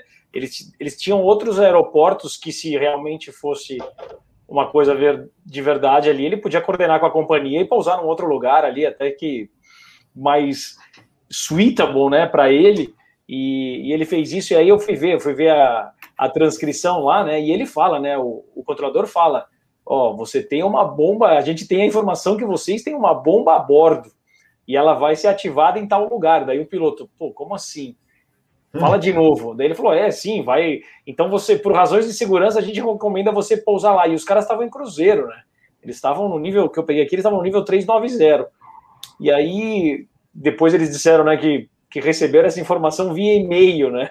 E aí tinham passado para todos os aeroportos Aí eu acho que o piloto deve ter pensado, meu, não, não pode ser, meu, como que pode, né? E aí o, o, o gatilho que ele teve mesmo para daí pedir a emergência, porque ele chegou até a entrar em órbita. Segundo a transcrição do que eu vi lá, ele entrou em órbita no 390 e aí ele perguntou, né, qual que era qual que era o código, né, que eles tinham hum. ali da, da emergência, e os caras falaram, o código é vermelho. Aí ele falou, meu, vamos assim mesmo, e aí declararam Mayday, Mayday, Mayday, e foram lá pro, pro aeroporto que, que eles haviam, é Minsk, né, a cidade é Minsk, né, que coisa louca, né, e aí, aí falou isso que você comentou realmente das, das, uh, das associações, né, falando, pô, o que isso causa no piloto de ouvir isso, né? E fazer uma coisa dessa, pô, mexe totalmente com o emocional e obrigaram eles a ali depois daquilo a, a cuidar desses caras, né? Porque eu vi pela fonia, é, eu não sei, o Bob, eles falaram qual que era a nacionalidade dos pilotos da Ryanair? Hum, acho que não. Pelo onde eu li não, não apareceu, né? Um pedacinho Mas... que eu ouvi de voz eu achei que fosse um brasileiro. Eu fui até procurar para ver se achava, né? Um pouco hum. de, de, de, jeito da gente falar inglês assim. Eu não achei, eu não consegui ver para ver como que eles deram esse o pós, né? Que é depois que a gente assistiu aquele o, o, o filme do Rio Woodson ali, que você vê que o pós dependendo do caso, é terrível, né, para o piloto. Os caras uh, pode de repente parou o cara lá, não deixa nem o cara voltar para casa, meu, e o cara tá lá na Bielorrússia, né, meu? imagina. É, te, parece pela uma reportagem falou, eles vão me matar, não façam isso. Sim, é, é porque imagina, cara, a situação é. é. muito desconfortável, imagina, o cara tá fora do é. país e ali é. tá num, num, lugar que tem uma influência de outras coisas, de políticas, dessas coisas malucas, e o cara totalmente vendido, né, Bob? Imagina se colocando um pouco na, na posição do, do piloto ali, uma situação horrível, bem, né? Muito esdrúxula, eu diria, como a gente fala por aí, bem complicado, realmente. É, é que, a, o que custa a gente é, avaliar, né? Que é difícil de da gente é, digerir nessa notícia é que aí, nos tempos atuais se faça um troço desse, né? que absurdo, né? Ai, ai. Peter, Olha, vamos lembrar que o avião da Malásia foi atingido por um míssil, pessoal. Tem coisa pior por aí, viu? A gente esqueceu. Isso pelo menos o avião pousou, né? E aquele caso, eu estava acompanhando da Malásia. Até hoje não se resolve, até hoje está correndo na justiça, já tentaram tudo. Então, coisa muito mais séria, né? Mas por curiosidade, hoje eu fui ver quem estava desviando da, da, da, de Belarus hoje, né? Então, olha, quem estava voando sobre Belarus hoje? A maioria cargueiro, era a UPS, a Ethiopian Cargo, a Aeroflot, a China Eastern, Airbridge e uma companhia chamada Pobeda. Esses estavam passando em cima. Quem que estava desviando? A Swiss estava desviando, estava num voo de Moscou Zurich, a Czech Airlines estava desviando, a Turkish, a Austrian, essas empresas estavam tudo desviando de Belarus, né? Então foi olhar no flight radar, falei, será que o pessoal está passando em cima? Mas o, o, delicado aqui é que a Rússia está é, tá protegendo. E a Rússia tem um espaço aéreo muito importante para o mundo. Muitos cargueiros passam ali no mundo. E ela ganha dinheiro, ela cobra bastante, né? Com overflight, né? Então é uma coisa muito delicada também. Ninguém quer arrumar uma encrenca e, de repente, a Rússia, ah, então vamos fechar o nosso espaço aéreo aí para todo mundo. É um problema muito sério para o mundo, principalmente agora que cargueiro está muito importante, né? E custa muito, né? Desviar da Rússia, né? E é mais fácil pagar. Só você ter uma ideia de um overfly, eu consegui aqui dos Estados Unidos, por exemplo, é 61,75 dólares para cada 100 nautical miles que você paga para voar sobre os Estados Unidos. Se for sobre o oceano, com o controle americano, é 26,51 dólares para cada 100 nautical miles, né? Então, só para lembrar isso aí, a Rússia entrando no meio fica uma situação muito delicada como isso vai resolver, porque se começar esse, ah, vem restrição daqui, restrição de lá, daí a Rússia também começa a bloquear espaço aéreo e a coisa começa a tomar um vulto e todo mundo sai prejudicado. Então, é uma coisa que vai ter que ser tratada com muita diplomacia, para que não cresça a um ponto que já afetar mais, né? O que eu fico triste é que agora a retaliação vem para a companhia aérea de lá, né, que chama Belávia, que não tem nada a ver, coitados. Eles operam a, empresa aérea deles lá, bem operado, tudo, E agora a retaliação, em vez de enfrentar lá o presidente do país, não, pega uma coitada da companhia aérea e começam, começam a dar restrição para ela, né? Infelizmente, quem paga a conta é alguém que não tinha nada a ver com a história, né? Que era a companhia aérea do país, né? Sempre, sempre isso, né? A retaliação sempre vem em cima de, um, de uma companhia aérea que não tem nada a ver. Né? Então é isso. Então é, é vai ser tem que ter muita é, é, é diplomacia para não deixar essa coisa escalar, porque a Rússia tem um poder muito grande aí, né? e de, de barrar o espaço aéreo dela, né? Então vamos ver como é que fica, tá? Mas o pessoal está desviando lá, vai, vai, vai ser uma coisa séria aí para tentar resolver isso com muita diplomacia. Perfeito, perfeito. Alguém ia falar mais aí, o, o Rui? Não. É, não, é, hoje eu estou falante, né? Faz três semanas que eu não estou com vocês aí, estou sentindo falta. É, é não, verdade. é só dois, dois, comentários aqui, né? Quer dizer, sem as rotas que cruzam o espaço aéreo da, da, da Rússia ali, fica. Você tem que dar uma bela volta para você ir da Europa para a Ásia ali, né? Então, a, aquelas rotas lá por cima ficam muito prejudicadas. Né? Que foi, foi o grande avanço foi quando a, a então União Soviética entrou nos acordos e eles conseguiram economizar um tempão indo por lá, né? E dentro de um outro comentário, né, Peter? Dentro desse preço da, da tarifa de navegação aérea, né, está é, tá embutida não só a obrigação de te prover o Air Traffic Control, né, mas também busca e resgate em caso de um, de um acidente, né, em caso de uma, de uma queda no mar também. Ou seja, o país que controla e que cobra por isso, quer dizer, é, parte desse dinheiro vai para manter o serviço de, de, busca e resgate e investigação de acidentes aeronáuticos ativo naquele país, né? Perfeito, Rui. Obrigado aí pela informação adicional. Bom, gente, a gente está chegando quase duas horas de episódio aqui do Asa News. É... Ah, uma notícia aí que circulou, né, um maluco de um passageiro que tentou colocar fogo em documentos, parece. Eu li por cima né, a notícia é, no banheiro de um avião da Gol, de um 737, que foi um 737 MAX, inclusive, fazendo que com fins Guarulhos. Absurdo, né? O cara totalmente maluco é, e chegou em Guarulhos, foi preso pela Polícia Federal, né? É, inacreditável, né? Não é a primeira vez, né? A gente lembra lá no comecinho da Gol, lá atrás, também teve um maluco que tentou acender um coquetel molotov, se, se não me falha a memória, um outro maluco lá na, no, no, no voo da Gol, né? Até, gente, é inacreditável que aconteçam essas coisas, né?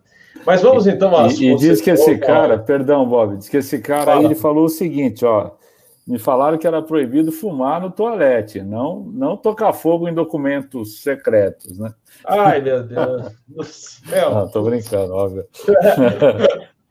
Mas vai saber se na cabeça dele não passa essas coisas, né? Pode ser, vai saber. Mas, pessoal, pelo amor, né? Bom, uh, galera, a gente está chegando ao limite do nosso Asa News, vamos para as considerações finais. Uh, deixa eu avisar, terça-feira, 9 horas da noite, teremos um Fly Safe, tá? Já com as presenças confirmadas aí do Eduardo Berenstein, o Ivan Carvalho e o Edgar Santos. Então, é, terça-feira que vem, o 21 horas, o nosso Fly Safe. A gente não teve essa semana, em função de escala, folgas, etc. E aí enrolou um pouquinho o meio de campo, tá? Inclusive hoje, né? O Asa News, que normalmente é de domingo, passou para sexta-feira, mas a gente teve, conseguiu contar aqui com a participação do Rui, que para ele de sábado domingo fica difícil, mas de sexta-feira é um, é um bom dia, né, Rui? Opa. Sexta-feira a escola me libera. é isso aí. Bom, vamos às considerações finais. Vou começar pelo pescada. Bacana, Bob. É um muita notícia boa, né? Foi bacana participar e a gente poder falar aí de vacinas, de recontratação, de, de empresas aéreas subindo de valor, as pessoas. É, eu tenho, eu vou trazer uma. A Gol colocou nessa semana aqui um, o que eles estavam de perspectiva para o segundo semestre, né? Então, notícias boas, né? Eles já estão esperando, já estão vendo maior procura nas passagens, né, no site em busca de compra de passagem, o load factor que eles estavam esperando que ia ser 79%, eles já estão esperando 81%. Então, eles acham já que junho, que eles já contam como ali que será o início da alta temporada já vem mais forte. Então, assim, é, é bacana, né? A gente está aqui e está falando de coisa boa, né, cara? Falando, graças a Deus, né? A vacina vindo, a gente está olhando para um caminho positivo, né? Por mais que aparece essa uma ou outra aí falando que de repente pode dar uma chacoalhada de novo, mas o mercado já está andando e a gente aqui, a nossa curva vai baixar e o segundo semestre tem tudo para ser mais, mais positivo do que foi até agora, né, Bob? É isso. Obrigado mais uma vez, é um prazer estar aí com vocês, com o Rui, com o Peter, com você. É sempre um, um grande prazer, ainda mais para falar de coisa boa e falar dos nossos amigos voltando a ter emprego, que isso é a coisa mais maravilhosa e que acalma, né, dá paz no coração das pessoas, é isso que as pessoas precisam nesse momento que a gente está passando, passando, passando, passando e ainda não acabou. É isso, um grande abraço para vocês aí, boa noite. Show de bola, pescada, nós que agradecemos. Pediram aqui uma matéria sobre a Eastern, não é a velha Eastern, a nova Eastern, que deve inaugurar voos entre Boston e Confins. A gente vai fazer uma matéria é, particularmente, né? Eu sei que o movimento passageiros deve crescer aí, mas vamos ver o que vai dar essa Eastern aí. É, ela não é conhecida no mercado brasileiro uh, e talvez o Peter queira acrescentar depois no encerramento alguma coisa sobre a Eastern lá que pretende operar voo 767, mas é uma incógnita. Mas a gente faz alguma coisa em breve aí sobre a empresa aérea Eastern. Mas vamos, uh, Rui Amparo, considerações finais e os nossos agradecimentos aqui. Apesar de ter falado pelos cotovelos, eu sempre falo um pouquinho a mais, né? Olha só, é, eu, eu acho que olha, a gente teve uma conversa muito rica hoje, né? Tanto que nós estamos com quase duas horas aí de, de, de, de live aqui, a gente não sentiu passar, né? Mas é, é, o que é marcante, né? É o óbvio, né? Quer dizer, olha o que a pandemia fez na economia e o que a economia fez no transporte aéreo e todo o esforço que está tá, tá, tá acontecendo no mundo, né? Para que você consiga ir resolvendo é, essa equação e a solução a solução passa pelo sanitário, né? A gente, apesar da gente ter vivido aquela, aquele tema da SARS lá é, mas ficou tão localizado que agora você está com o tema mundial, né? E olha como a gente vai ter história para contar para os netos, né? Eu acho que o grande, a, grande, é, a grande mensagem de hoje, eu acho que é uma mensagem de otimismo, mas ainda sem perder de, de, de, de, é, de vista que, pelo menos no Brasil, viu, Peter? A gente tem que usar máscara, a gente tem que respeitar o distanciamento social, a gente tem que ter um pouquinho mais de paciência quem toma a primeira dose tem, tem que tomar a segunda, quer dizer, tem toda uma disciplina que tem que acontecer, né?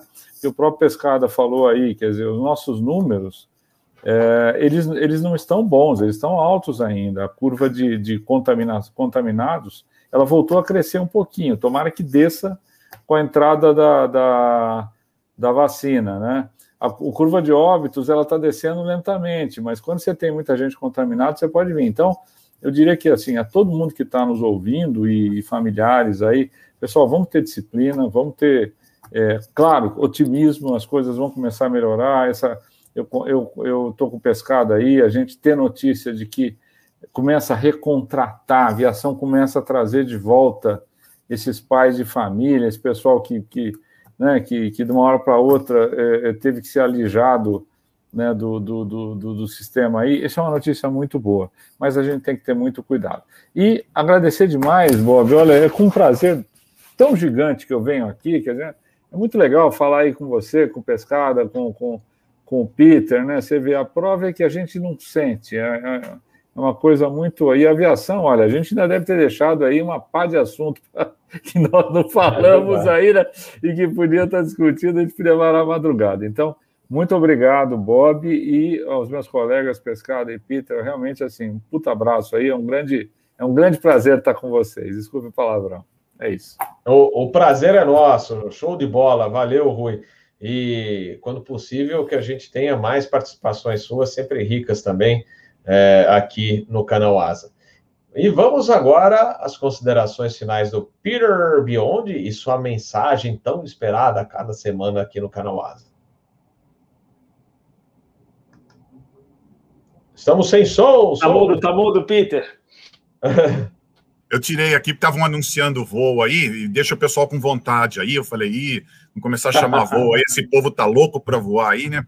Não vou fazer maldade com ninguém, não. Mas tá um CB aqui feio, um temporal feio aqui, viu? Você sabe que CB adora aeroporto, não sei porquê, né? Mas só um detalhe interessante sobre CB. Aqui nos Estados Unidos, o aeroporto para a rampa também, porque é perigoso as pessoas terem acidente. Isso é uma coisa que não tinha no Brasil, que eu lembro.